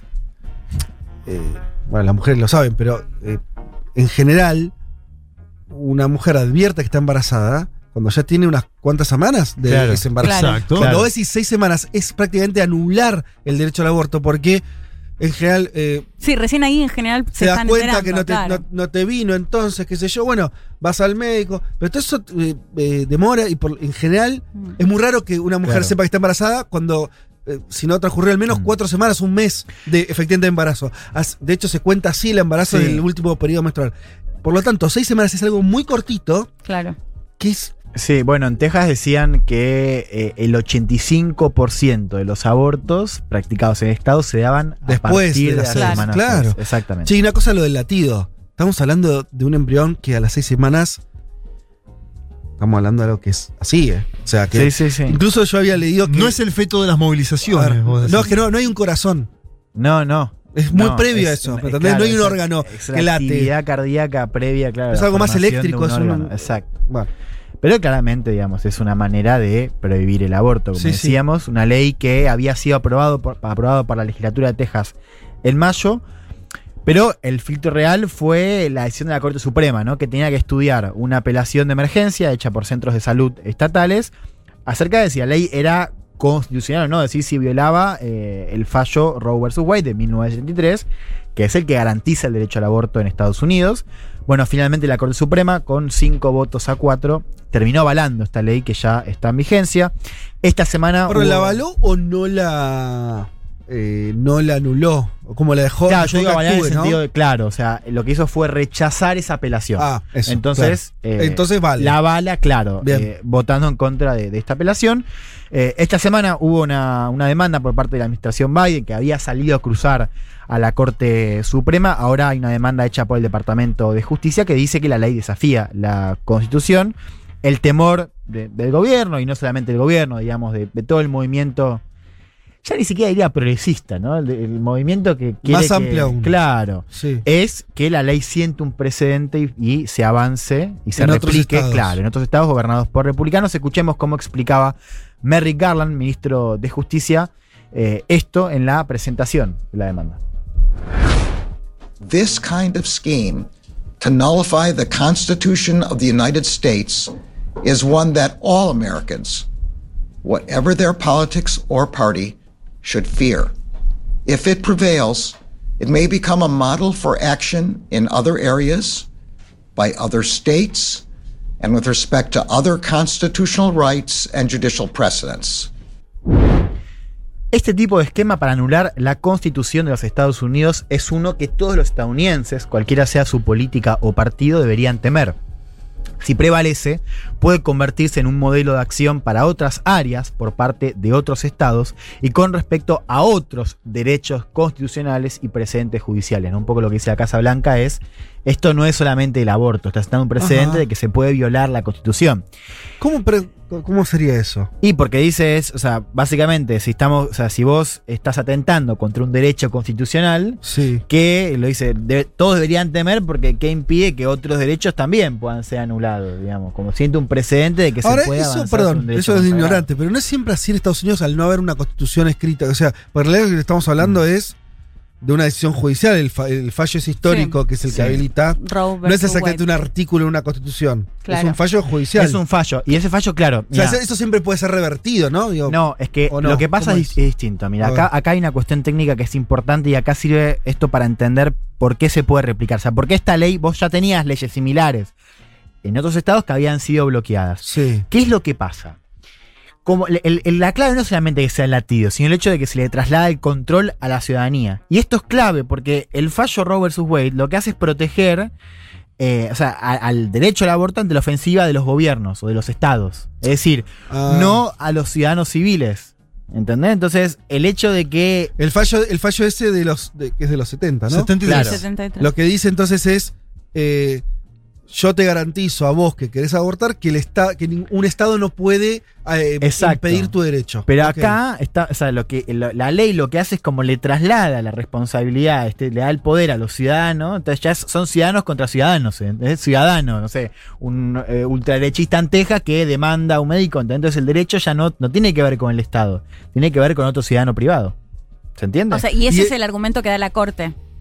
Claro, o sea, es exactamente lo que está permitiendo. eh, Para, y sería que ese ciudadano eh, horrible, ese ser Sí. horrible, que eh, además le van a premiar con guita, va a denunciar a una clínica por aborto amparado en una ley de ese estado, que además Claro. le dice, pero además esa ley, además de dar el poder policía, dice que el aborto está prohibido. Claro, y, y si- Claro. si lo ves de otra manera, o sea, ese fallo, Roe vs. Wade, no te protege, según por supuesto Sí. el argumento conservador, no te protege porque ese fallo involucra a los estados, o sea, el derecho al aborto Sí. con otros estados o gobiernos. Entonces, ahí cambia el paradigma. Por eso esta ley es importante entender ese artículo, que no solamente la cuestión del latido, sino de cómo le traslada ra- la responsabilidad de vigilancia y de control del Estado al ciudadano. Ahora están, están armando Es- una sociedad que Es increíble, realmente. es una, una locura. Y yo le- les contaba recién, o sea, les traía el audio de Garland. No sé si les suena Merrick Garland, ahora ministro de Justicia. Garland fue el juez, o mejor, sí, el juez, era juez, que fue propuesto por Obama para ocupar un Sí. cargo en la Corte Suprema en 2016. ¿Qué había pasado? En 2016, a principio del año, muere Anthony Scalia, un juez conservador, un ícono de, de la corte. Eh, Obama nomina a Garland, que es un progresista moderado. Y los republicanos que estaban en ese momento con el control del Senado dicen, no, estamos en el electoral, me parece, decía Mitch McConnell, en ese entonces líder de la mayoría, que esto lo tiene que decidir la próxima presidencia, ¿no? El próximo presidente. Y esto fue un tema, porque recordamos 2016 todavía vos digamos, tenías un momento incipiente, del trumpismo, pero había muchos republicanos que no estaban todavía muy dispuestos a votar a Trump. Entonces, esto fue una estrategia de McConnell en ese año de decir, bueno, vamos a poner a, eh, en el marco de la elección, decir, bueno, vos votás no solamente para poner a Trump, sino para poner un nuevo juez de la Corte Suprema. Entonces, ¿qué pasó? Trump gana las elecciones, nomina a un primer juez, que es Neil Gorsuch, conservador, y ahí se anota el primer juez de la Corte Hay Suprema. consenso que cuando fallece en el año electoral, había consenso, había. Había, dicho. Claro. había porque tenés Cuando otra. fallece alguien en el año electoral, Claro. elige el presidente entrante. Sí. Algo que salteó Donald Trump. ¿no? Un año después, eh, Trump nomina y hace aprobar a otro juez, Brett Kavanaugh, un, ¿se acuerdan de esa audiencia? Un tipo que tenía denuncias de abuso sexual, Sí. finalmente es aprobado por, por el Senado.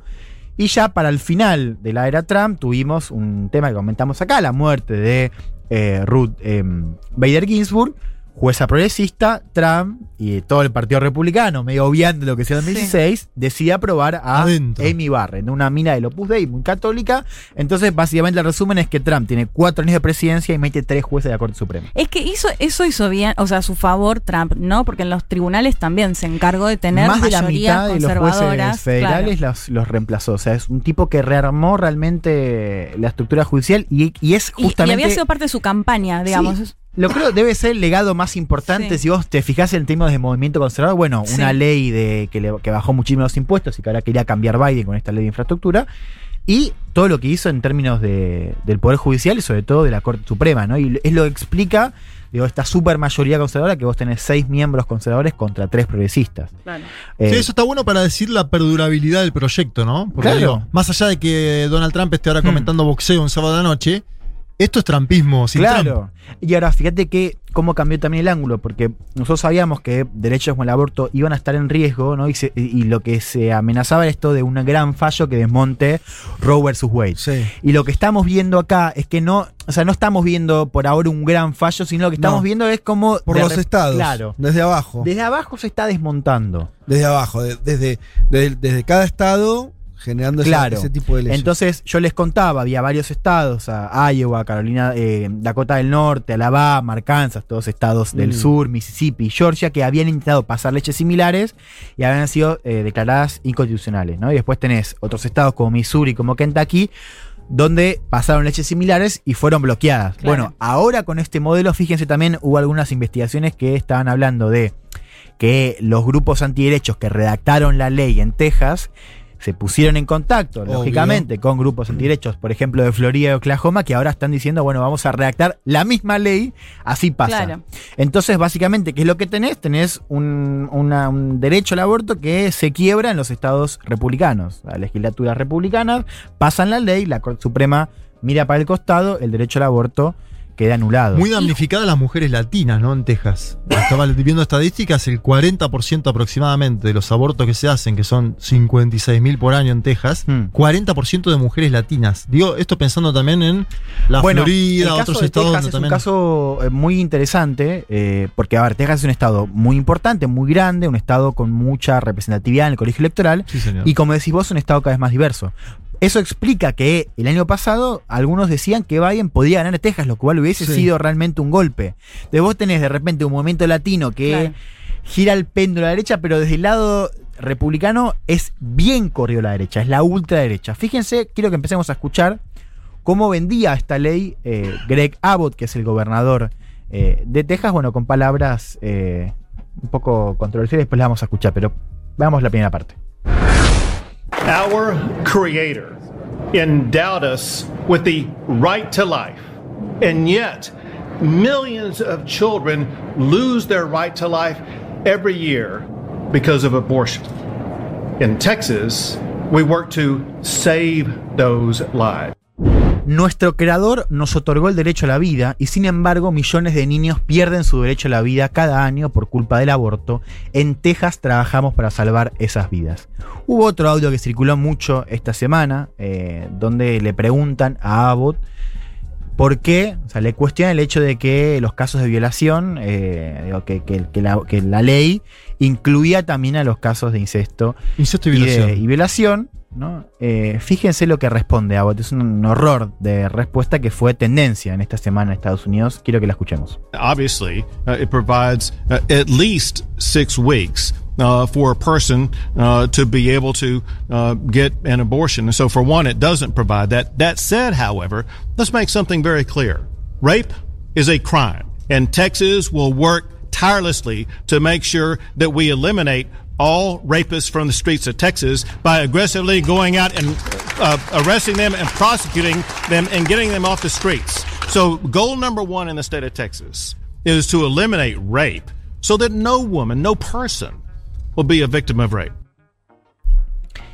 La ley proporciona al menos seis semanas para que una persona pueda abortar. Dicho esto, dejemos algo muy claro. La violación es un delito y Texas trabajará incansablemente para asegurarnos de eliminar a todos los violadores de las calles de Texas, saliendo agresivamente y arrestándolos y procesándolos y sacándolos de la calle.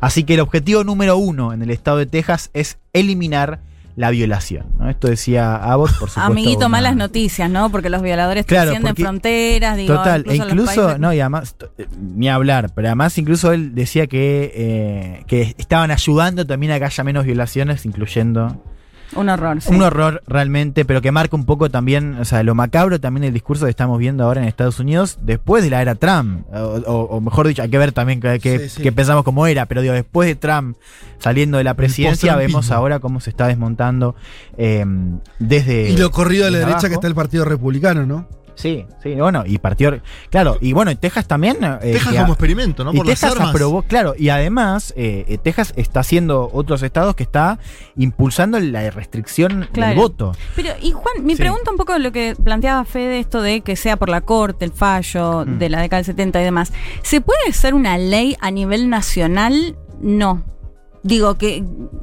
Se, se entiende que no sea por un fallo Una de la ley de corte. nacional. Claro. No, no, es que esa si es- eso puede llegar a impedir, porque bueno, eh, tienen bastante independencia cada estado. Entonces no, no, no sé o tengo la duda ahí que puede llegar a pasar si se Vos avanza en si- un proyecto, de, digamos, en una ley a nivel nacional. No, no, estos son estados, o sea, eh, por. O sea, vos decís si puede haber una ley como la de Claro, que no Texas se rija por el fallo de la Corte, sino que sea una ley a nivel nacional. No sé, lo mismo va a pasar ahora en México que les contaba antes. O sea, Sí. la Corte despenaliza, no es por un proyecto de ley como acá, por ejemplo. ¿Se Mm. entiende?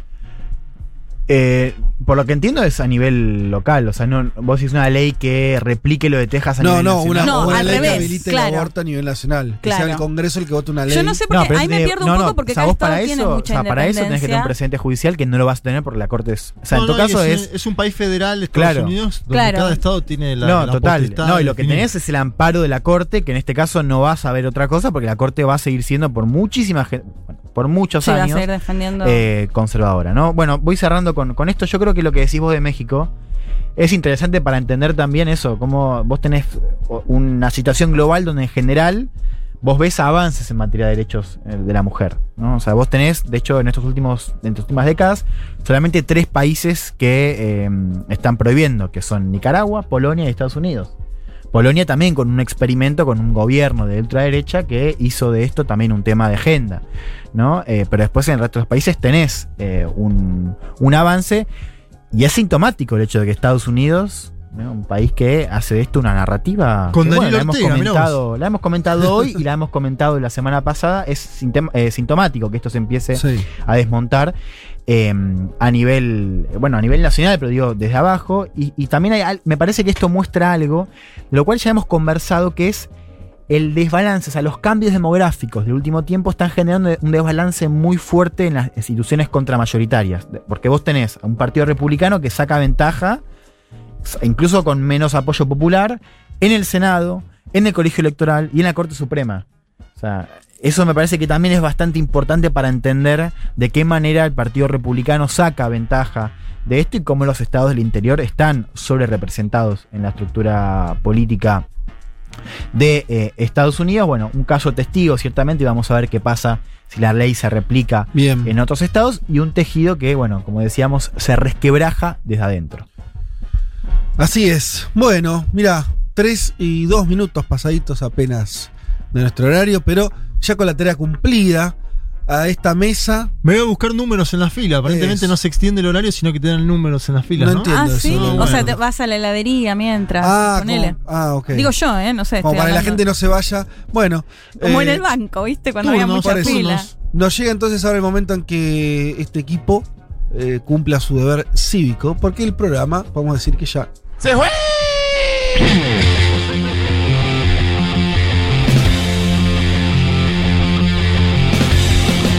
Eh, señoras y señores, eh, muchas tardes y buenas gracias. Buenas gracias, decimos nosotros, eh, por la puesta en, el aire a Marcelo Arese, por la producción integral de Un Mundo de Sensaciones a Natalia Espósito. Esta mesa, ya acostumbrada a nuestra nueva normalidad, con los cuatro en el aire, que rápido uno se acostumbra a lo bueno y cómo uno le cuesta acostumbrarse a lo malo, ¿no? Sí, señor. Sería un aprendizaje muy profundo que acabo Mira, de toco, toco madera por la Delta y todo Sí, eso. sí, que no vuelva, que no vuelva. Eh, pero bueno, contentos nosotros, felices. Espero que ustedes también, que lo hayan disfrutado. Les recordamos que pueden escucharnos eh, en Spotify. Toda la semana. quieran, pueden recomendar el programa. eh, y que nos reencontramos entonces el domingo que viene a las 12 del mediodía. Tengan un hermoso día de la patria. Para mí los días de elecciones son día de la patria. Estamos muy cerca de cumplir los cuatro años. Después vamos a hablar de eso. Bueno. Primero de octubre. Perfecto. ¿No? Vamos adelantando entonces ese cumpleaños. Sí, hay que hacer algo. Pásenla bien, tengan un buen descanso. Saludos.